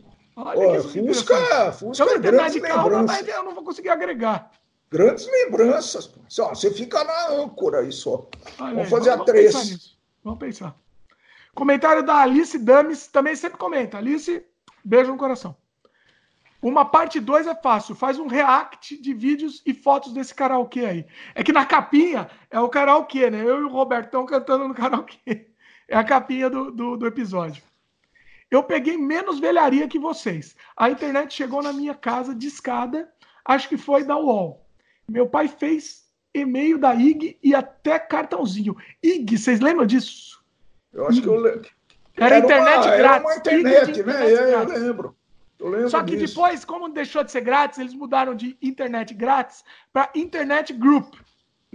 Eles mudaram o motivo da sigla. Mas muito louco, muito louco. Ele fica, ah, continuando o comentário da Alice. Ele ficava fazendo uns quizzes e quando ele não conseguia resolver, ele me chamava, o pai dela, né? Ele tá falando. Ele gravava os PowerPoints da faculdade em disquete, tinha ah. uma ordem expressa para não mexer na caixa de disquetes, mas durou pouco. Nossa, você lembra das caixas de disquete aqui? A gente tinha. Oh, não, eu não lembro, não. Eu ainda tenho. Disquete, você ainda tem, né? Não, acho que disquete não tem mais. Não. Jogamos, acho que minha disquete última jogamos. visita aí eu peguei o disquete e falei, vamos jogar é, fora. E, e, e, as fitas estão sendo digitalizadas, tá bom? Estão sendo? Estão sendo pelo filho do meu grande amigo Tito. Uh, ele assumiu rapaz, é, o, tudo? o grande João. Ah, eu não sei o que, que ele vai fazer, né? Eu, eu acabei de entregar para ele essa semana lá. Vamos ver oh, se ele muito faz. Muito bom, muito bom. Eu, Inclusive, comenta para ele. Fala para ele não, não julgar e não ficar assistindo, porque é para perder tempo. Eu digitalizei as minhas sem assistir. Inclusive, uma dica aí, para quem quiser digitalizar VHS é, não assiste. Deixa lá tocando e vai gravando, entendeu? Grava é, no DVD. O, é, vocês acho que já sabem, quem acompanha o Dimitri, né, que ele é o grande responsável pelos registros uh, da família, registros vivos, porque o cara sempre foi um alucinado, um obcecado de gravar festa, eventos, batizado, tudo que ele podia, quando ele participava, ele gravava isso daí. E o, o que é legal é que ele digitalizou. Então, meu irmão era o tirador de, de fotos e, e filmador, né? Então, ele, ele devia te agradecer o resto da vida. O meu grande irmão Leonardo. Não, eu tenho que agradecer ele também, porque senão não existiria tá, nada. Tá bom. Mas é, é parceria, então, né? Porque não. Pai, ele, o que, que ele fez? O, o, o, o, irmão do meu pai, meu tio, Leonidão, beijo no coração aí, também. O, o, ele filmava tudo, tudo em VHS, todas as festas, eventos, eventos, e era uma câmera trambolho, que era uma câmera, mas ela, ela tinha que ir com uma bolsa, bolsa gigante do lado que ficava fita VHS. Porque a é. câmera era tão rudimentar que nem a fita VHS entrar, é, é, não era dentro da câmera, ficava numa bolsa do lado, quase como se fosse um VHS grudado do lado. E, eu, e, no máximo, filmar... e no máximo eu andava com a lâmpada descomunal quentíssimo, né? E eu andava lá tentando ajudar, era o máximo que eu fazia. Não, isso é que eu ia falar, você não filmava sem a iluminação. É. Senão saía tudo preto, mas completamente preto, sem uma iluminação gigantesca. É. Gigantesca, trambolho não ia sair nada. Né? É verdade.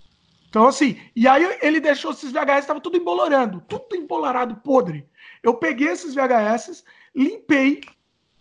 Inclusive, eu gravei com um amigo meu, olha que, que, que loucura. Com um amigo meu, que inclusive estou pensando em fazer um podcast com ele também. Flavião, Flavião, estou tentando pensando nisso. Eu gravei com ele uma aula de limpeza de VHS. Talvez um dia eu publique essa aula, inclusive. Olha as loucuras, né? Sem internet, não existia internet. Eu gravei. Pô, acho, que, acho que é bem atual isso daí, hein? Não é deve é atual, ter muitos VHS. VHS né? Não, mas não, não tem VHS, mas deve ter fita, ué. É, não sei. É, é. Pode ser. A gente, ele foi, ele foi, ele ensinou a limpar o VHS. E, e, e, eu gravei esse mini tutorialzinho aí de limpeza, entendeu? Talvez um dia até publique no meu, no, no meu canal do YouTube também, talvez um dia. Tá no baú, no baú do Dimitri, talvez isso entre, isso caiba. No, inclusive no YouTube a gente tem uma sessão. Nossa, desvirtou a conversa. Fazer mais um jabá. No YouTube a gente tem a sessão baú do Dimitri, que a gente está tá trazendo coisas muito antigas. Muito antigas. Né?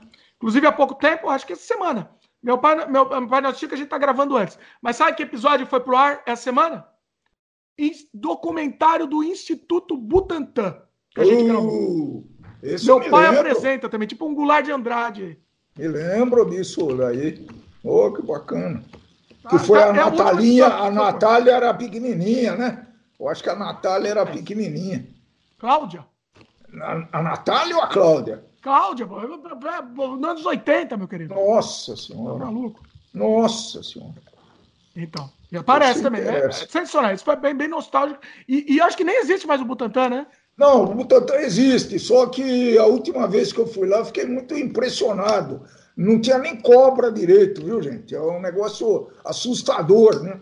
É, é tipo o Museu do Ipiranga, né? Deixar destruir um, um acervo, uma, um patrimônio desses daí é um absurdo. O Instituto Mas o, Butantan o, é. O Museu do Ipiranga está é, aberto? Não, não, claro que não. Eu fui um dos últimos. Uh, eu, eu cantei essa bola. Eu olhei para o teto e falei: esse troço não vai, vai cair em cima da gente aqui. Vamos embora logo. Não deu outra. Parece que vai reinaugurar em 2025, alguma coisa assim. Se não pegar fogo, né? Ou, ou, em 2022, antes da saída do Dória, né? Eita. Que diz que já vai despoluir o Rio Pinheiros. Ah, aquela minha, minha ideia vai. de andar a minha avó caiaque, vai junto com a minha avó. Aquela minha ideia de andar de caiaque aqui no Rio Pinheiros e ter um Porto Madeiro às margens do Rio Pinheiros. Você sabe o que é Porto Madeiro, né? É aquele bairro de Buenos Aires que eles renovaram lá e ficou uma coisa espetacular. Ficou o local mais é, é, charmoso e glamuroso de Buenos Aires, né? Que é uma cidade espetacular, recomendo. Quem não conhece. Muito bom.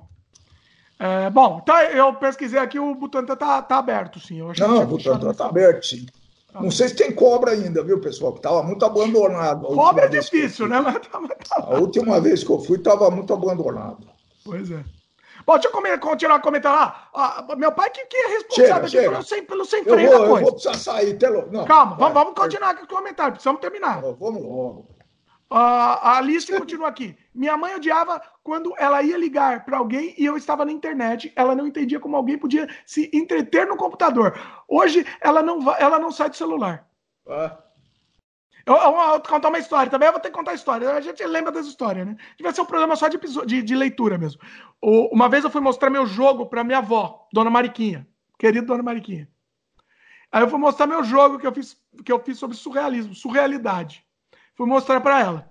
Aí minha avó olhou assim, o jogo gostou, mas daí ela perguntou: mas como é que faz? Para que, que você vai, vai, vai ver onde, né? Porque ela vê só lá no computador, então o que, que vai fazer com isso? Ela entendeu o, o, o uso daquilo. Foi sensacional. Aí, aí você explica, entendeu? Mas você explica, mas a pessoa não, não adianta, né? Não, não entende a, a, aplicação daquele elemento. Uh, continuando com o comentário da Alice, eu não tinha muitos amigos que tinham internet, eu não sabia que tinha sites de jogo online, comprava um CD nas bancas, comprava uns CDs nas bancas que viam vários jogos. Até que um dia emprestei para o meu primo e nunca mais joguei de novo. O CD não, não se empresta, né? Presta, não, não volta mais. Ainda tenho um PC, o Windows XP aqui, tenho apego. Mais uma coisa para minha mãe reclamar, mais trambolho. Olha aí, Alice. É, precisa tomar cuidado com os pais, viu, pessoal? É uma recomendação que eu faço para vocês mais jovens, viu?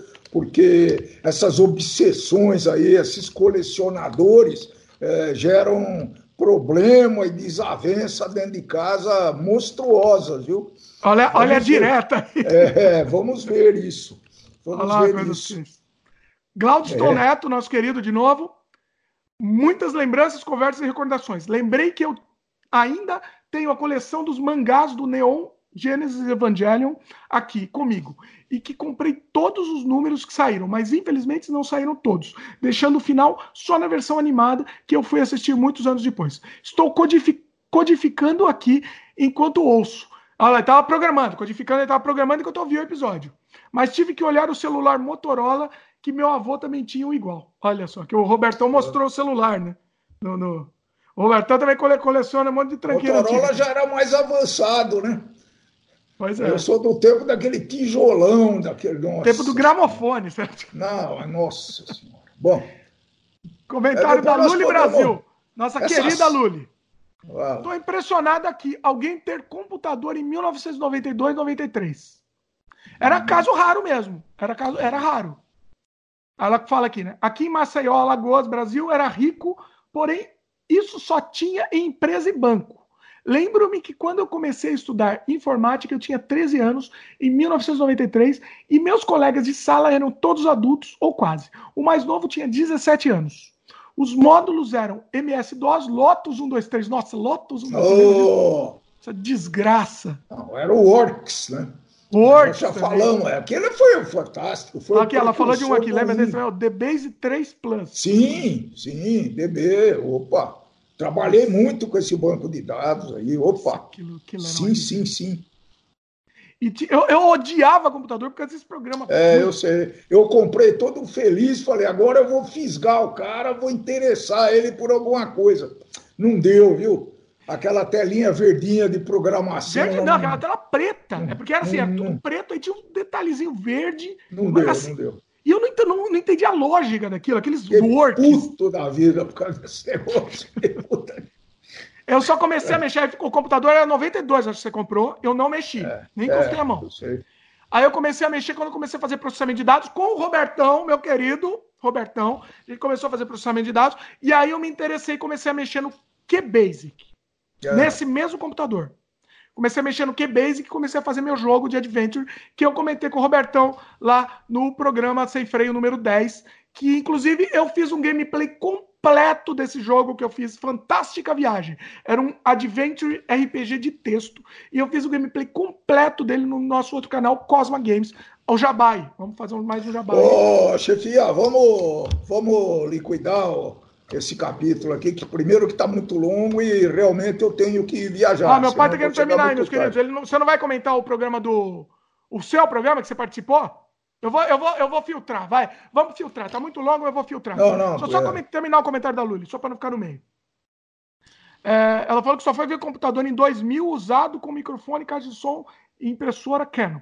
O nick dela era Sherlock Lully. Porque não sabia que Sherlock era. Ah, Sherlock Lewis com C, né? Não sabia que era com S. E usava muito ICQ. ICQ, nossa, muito ICQ. ICQ. Conheci muita gente até hoje falo com, com muitos daquele tempo. Muito bom, Luiz. Agora vamos pro, então para o último episódio, comentários do último episódio aqui. Último não, né? O primeiro que a gente não comentou, que é o Sem Freio número 9, que meu pai participa, tá? Sei que meu pai tá desesperado aqui que ele quer terminar, mas vamos lá, porque aí a gente, o próximo a gente já fica mais livre, que fica com, com menos, menos programas encavalados aqui. Beleza? Vamos lá? Ah, vamos lá. Comentário do Jean Almeida, meu querido. Episódio número 9, a gente falou sobre polêmica, falamos sobre política também, falamos de filme de herói. Eu falei mal de filme de herói, é, falamos, detonamos política aqui, debatemos, enfim. Quem quiser escute o, o número 9 também. Jean Almeida. Muito obrigado por colocar meu ponto de vista nesse podcast. Quando eu falei de um governo mais rígido, seria mais rígido com leis severas para corrupção. Continuo sendo fã do, do, do meu pai, ele tá falando. Ah, seu fã, Eugênio. Oh, obrigado. Aí ele concorda, ah, ele concorda comigo que fala que político fez qualquer palhaçada tinha que ser pena de morte. Isso é, é, foi meio polêmico aqui, mas eu concordo com isso.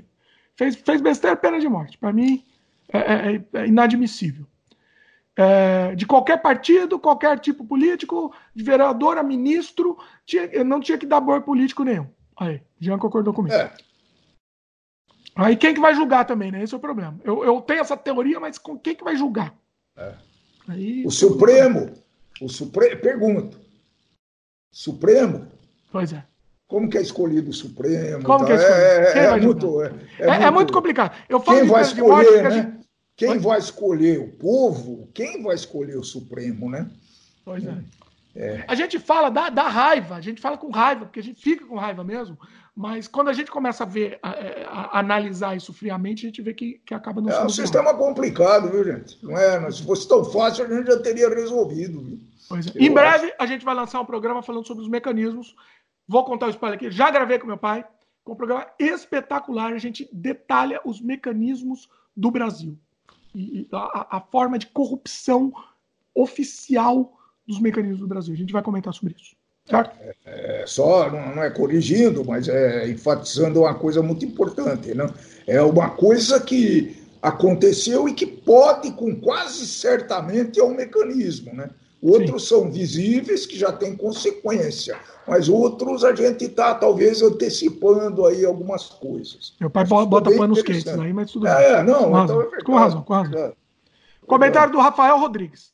Olá, Dimitri Pai e Dimitri Filho. Obrigado por ler meu comentário, fiquei muito feliz, acompanho todos os canais e sempre que vejo necessidade comento. Sobre política, tenho a visão do seu pai e fico muito triste em ver o Brasil como está.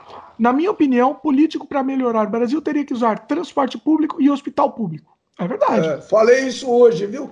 Olha Andando só. numa rua aqui do meu bairro, toda esburacada, falei, aquele lazarento devia estar tá andando nessa rua aqui. Tá de pra, helicóptero, Para sentir. Né? Falei isso hoje, olha. É. Terça, continua aqui o Rafael. Ter salário compatível com sua formação acadêmica, é, acredito que poderia funcionar. Um outro mal do Brasil é que é que uma parte da sociedade é corrupta e sempre quer usar o jeitinho para resolver tudo. Algo que eu acredito que não existem países desenvolvidos como o Canadá e outros países da Europa. Abraço, meus queridos. É, é, é essa questão do jeitinho. A gente vai comentar muito detalhe sobre isso nesse episódio especial, que vai gerar, vai, vai pegar fogo aí. Né? Tem algum comentário para fazer nele, não? Eu não. Se tiver algum comentário, me interrompa. É, é, é exatamente isso. Penso isso, penso assim. Comentário aqui do Ghost, Ghost Souls Please. Não sei se falei certo aqui. Muito legal, gostaria de mais vídeos de desenho. Ah, comprou mais vídeos de desenho oh, aqui no nosso ah, canal. É, vídeo de desenho a gente vai ter mais. Tô, tô pensando no jeito de fazer ele mais rapidamente. Então a gente vai ter mais vídeo de desenho no canal, no YouTube, tá? Vídeo de desenho, podcast de desenho vai ser difícil. Mas vídeo de desenho a gente vai fazer. Pô, quer dizer, já tá na hora de fazer um resumão pra gente. Porque Canadá Diário Vamos, vamos resumir isso daí, porque até eu estou confuso agora. Tá, sério? Canadá Diário, é a vida, meus queridos. Dimitri Cosma no YouTube, sem freio. Game... Sem freio, ele meio que se mistura com o Dimitri Cosma no YouTube, é, né? É, essa é a minha confusão, por isso que eu quis listar aqui. Sim. E que mais? É, games, lá, o canal de games que está um pouco. Cosma Games. Cosma Games, e são cinco, então. Por enquanto. Por enquanto são cinco. Fora os sei, outros né? da família. Fora os outros da família que eu não vou falar agora. Pronto. É. Pronto. Bom, é, precisa listar. É. Mas tá tudo, tá tudo na descrição, inclusive. Todos os links estão na descrição. Glaudston Neto. Não vi motivo para falar mal dos seus comentários quanto aos filmes citados. E quando eu falei mal de filme de super-herói, né? Parece que Hollywood perdeu a criatividade e agora aposta só nos filmes de super-heróis que já são de bilheteria garantida, mesmo quando são ruins. Eu assisto a esses filmes de heróis e já sei exatamente o que vai acontecer só porque quero descansar enquanto vejo luzes brilhando na tela em minha frente. É, às vezes eu adianto, só coloco a cena da lutinha. Eu faço isso de vez em quando também, gosto. É, PS. Duvido que Spielberg volte a fazer um filme como ele chegou a fazer na época dourada dele. Mais um daqui do Gladstone. Política é um mal necessário e, como uma, como uma matéria obrigatória, é sempre vista com maus olhos e cabe a nós sabermos ao menos o mínimo para saber o que está acontecendo. Porque são eles que tomam conta dos nossos bens e do nosso futuro. Exatamente. Certo. Kitsune, 1977, comenta aqui. Por que gostamos de filmes de heróis, mesmo sabendo como acabam? Porque do jeito que a coisa anda, queremos ver finais felizes para variar. Os vilões devidamente punidos e, pelo visto, não é só aqui que precisamos disso. Por mim, podem fazer filmes de heróis até gastar o estoque. O que a DC lança filmes bons também. Por quê? O que a DC. O, ah, e que a DC faça filmes bons também, porque Batman e Superman eu já não vejo e já não aguento mais. Só não gosto de remake. Remake sim é falta de criatividade. Mamãe não, aparecendo aqui. Mamãe aparecendo aqui, não podia Olha, faltar. minha mãe aqui no frame, para quem estiver vendo em vídeo. Não podia faltar. Muito bom. Ela sempre aparece no final, né? Ela faz a é participação é especial. Sempre. Comentários do Marcos Mateus. Sugestão de tema: lendas urbanas. Aí pode falar que das das que vocês ouviram na infância e adolescência, das diversas culturas de países como Estados Unidos, Canadá, etc. Muito boa essa sugestão. O que, que, você achou? Boa? É boa, preciso pensar um pouquinho. Você acha né? que renderia? É, precisa definir bem o critério da gente considerar lendas urbanas. Era bom ele dar um exemplo, viu? Será que loura do banheiro é uma lenda urbana? Não sei. É, loura do banheiro. Não sei. sei. É, a gente precisa dar uma pesquisada. É, precisa, precisa dar uma pesquisada. Marcos também comenta aqui: fala de musicais tanto os antigos quanto novos. La La Land, Stars Born. Marcos, eu tenho um problema que eu não gosto de musical. Eu assisti vários, inclusive, mas eu não consigo gostar muito. La La Land eu assisti, é, foi difícil, tive que assistir umas três vezes. Dormi recomecei, porque senão tava difícil. E tem aquele Rock Horror Show, né? Eu assisti poucos musicais. Eu, geralmente eu começo a assistir, mas daí eu vejo cantando, aí eu desisto. Eu comecei um que eu que acho que é o Obi-Wan Kenobi lá cantando. Aí eu comecei, eu vi ele cantando, eu falei, não, não dá, não dá, não consigo. Aí teve um que é o Batman cantando também, né? Ah, eu vi aquele do Batman cantando, eu parei, eu parei de assistir. Batman é o. Como chama o Batman? Esqueci o nome dele. Talvez, talvez precisa pesquisar. Precisa ser um especialista em musical para vir aqui fazer com a gente, que senão sozinho a gente não consegue. Você assiste musical ou não? Eu não assisto. Então. Assisto os, os, clássicos antigos, né? Mas não, novos não assisto. Não. É, não, não, é, Mas deve ter é, coisa boa. Deve ter coisa boa, é, não tem. Como diria a filósofa, não temos capacidade de opinar. É. É, Marcos também comenta aqui que, é, que, ele fala que a gente podia ver o Dawson's Creek e comentar sobre. Cheios de episódios com referência, Clube dos Cinco, Bruxa, Clube dos Cinco, Bruxa de Blair, etc. Quem sabe um dia, né? É grande, é muito comprida, né? E não tem Netflix, aí fica mais difícil da gente ver, né? Uma série que eu tô querendo muito assistir é o. o como chama? Seinfeld. Sabe qual que é essa série? Sei. Eu quero muito assistir, mas não tem no meu Netflix. Tem, acho que no Netflix do Brasil tem, não tem? Não sei. Nunca eu quero muito assistir, mas é difícil. Quando não tem Netflix, fica difícil, né? Nem no Netflix e nem na, na, na Amazon. Aí, não, nós podemos compartilhar a tela. De repente, estou pensando num jeito. Compartilhar de... a tela? Olha Ué. Só. Ué, é uma praticidade, né? É por que não? Ué, tem que resolver problema. Eu vivo para isso, eu ganho para isso. A ideia Ué. é boa, mas não é muito Ué. prática. Eu acho. Não, é, por que, que não? É ligar o Netflix e compartilhar, experimentar como é que fica. Pode ser. Pode ser. Ó, o Marcos fala aqui, né, sobre filmes de heróis, talvez, que ele fala que acredita que as pessoas gostam muito e procuram ver esses filmes que se identificam. É o efeito catarse que, que dá neles. A ânsia de projeção e identificação que acontece por desejar ter aquela vida, ser tal ator e atriz. Comentário do Marcos. Uh, continua também aqui. Vocês falando sobre Japão me lembrou o filme Mulan, que será lançado em breve em live action. Acho que Mulan é na China, né, Marcos? Se eu não me engano. Também ele comentou aqui que só outra questão podia falar do cinema brasileiro, tanto de filmes antigos independentes, como também de filmes conhecidos como Minha Mãe é uma peça, etc. Essa pauta é genial. Quero fazer sim, Marcos. Não vai dar para fazer um programa só, vai ter que fazer um milhão de programas. É, alguns dos antigos eu participo, viu? Alguns dos Oi? antigos eu participo, viu? Da grande, da, da época de ouro do cinema, que foi o lançamento do cinema brasileiro, eu, eu talvez tenha tenha a, a, nascido com a história dele, viu? Então já te escalei para os filmes brasileiros antigos. Talvez um Glauber Rocha da vida aí, né? Já assistiu Glauber? Coisa... Assisti alguns.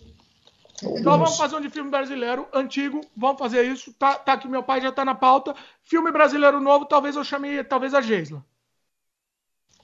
Certo? Que você não tá conhece muito filme novo brasileiro. Não, não conheço. Então, filme brasileiro novo, talvez a Geisa participe. Deixa eu até anotar aqui, porque tem que, tem que sempre que eu tenho memória de memória de, de rato aqui, eu não consigo lembrar. É isso, fechamos? Muito bom. Esse, esse é um, um rap. Esse, no, no, aqui no Canadá e nos Estados Unidos, quando se termina uma gravação, uma filmagem, você tem que falar it's a rap. Né? É, it's então, a rap. Temos tá. um, um rap aqui. Tá bom. É isso? Tá bom. Meu Vamos pai agora esperado para sair, vai correndo agora embora. Pô. Vamos só finalizar. Se você for de YouTube, você deixa o um comentário na própria página desse vídeo aqui. A gente vai, promete que vai ler com mais frequência, não vai deixar encavalar tanto o programa assim, para não ficar tão grande, mas a gente merecia, vocês mereciam esse retorno, vocês mereciam que a gente comentasse, lesse o comentário de vocês aqui, comentasse em cima. Então a gente vai continuar fazendo isso. E, e prometo que não vai deixar encavalar tanto. Tá? Aqui tiveram muitos programas temáticos na sequência. E comente agora, comente aqui na página do vídeo se você estiver escutando. Se você estiver escutando no, em, em, Spotify, Google, enfim, você mande um e-mail também para semfreiopodcast.gmail.com e para, mande esse podcast para os amigos aí, distribua, porque chegar a palavra para mais gente, é, é, a gente fica feliz. É isso? Muito bom. Queria agradecer meu pai mais uma vez, sensacional, minha mãe também, a carinha dela. Põe ela mais pro centro aqui para ela aparecer, ó. Pra quem tiver vendo vídeo. Aí, ó, a minha mãe, bonitinha. Fala pra ela, manda beijinho aí, manda beijinho. Manda beijinho. Minha mãe. Manda um é beijinho. Tchau, gente. Valeu, até meus queridos. Até a próxima. Até as próximas. Tchau, tchau. Tchau, tchau.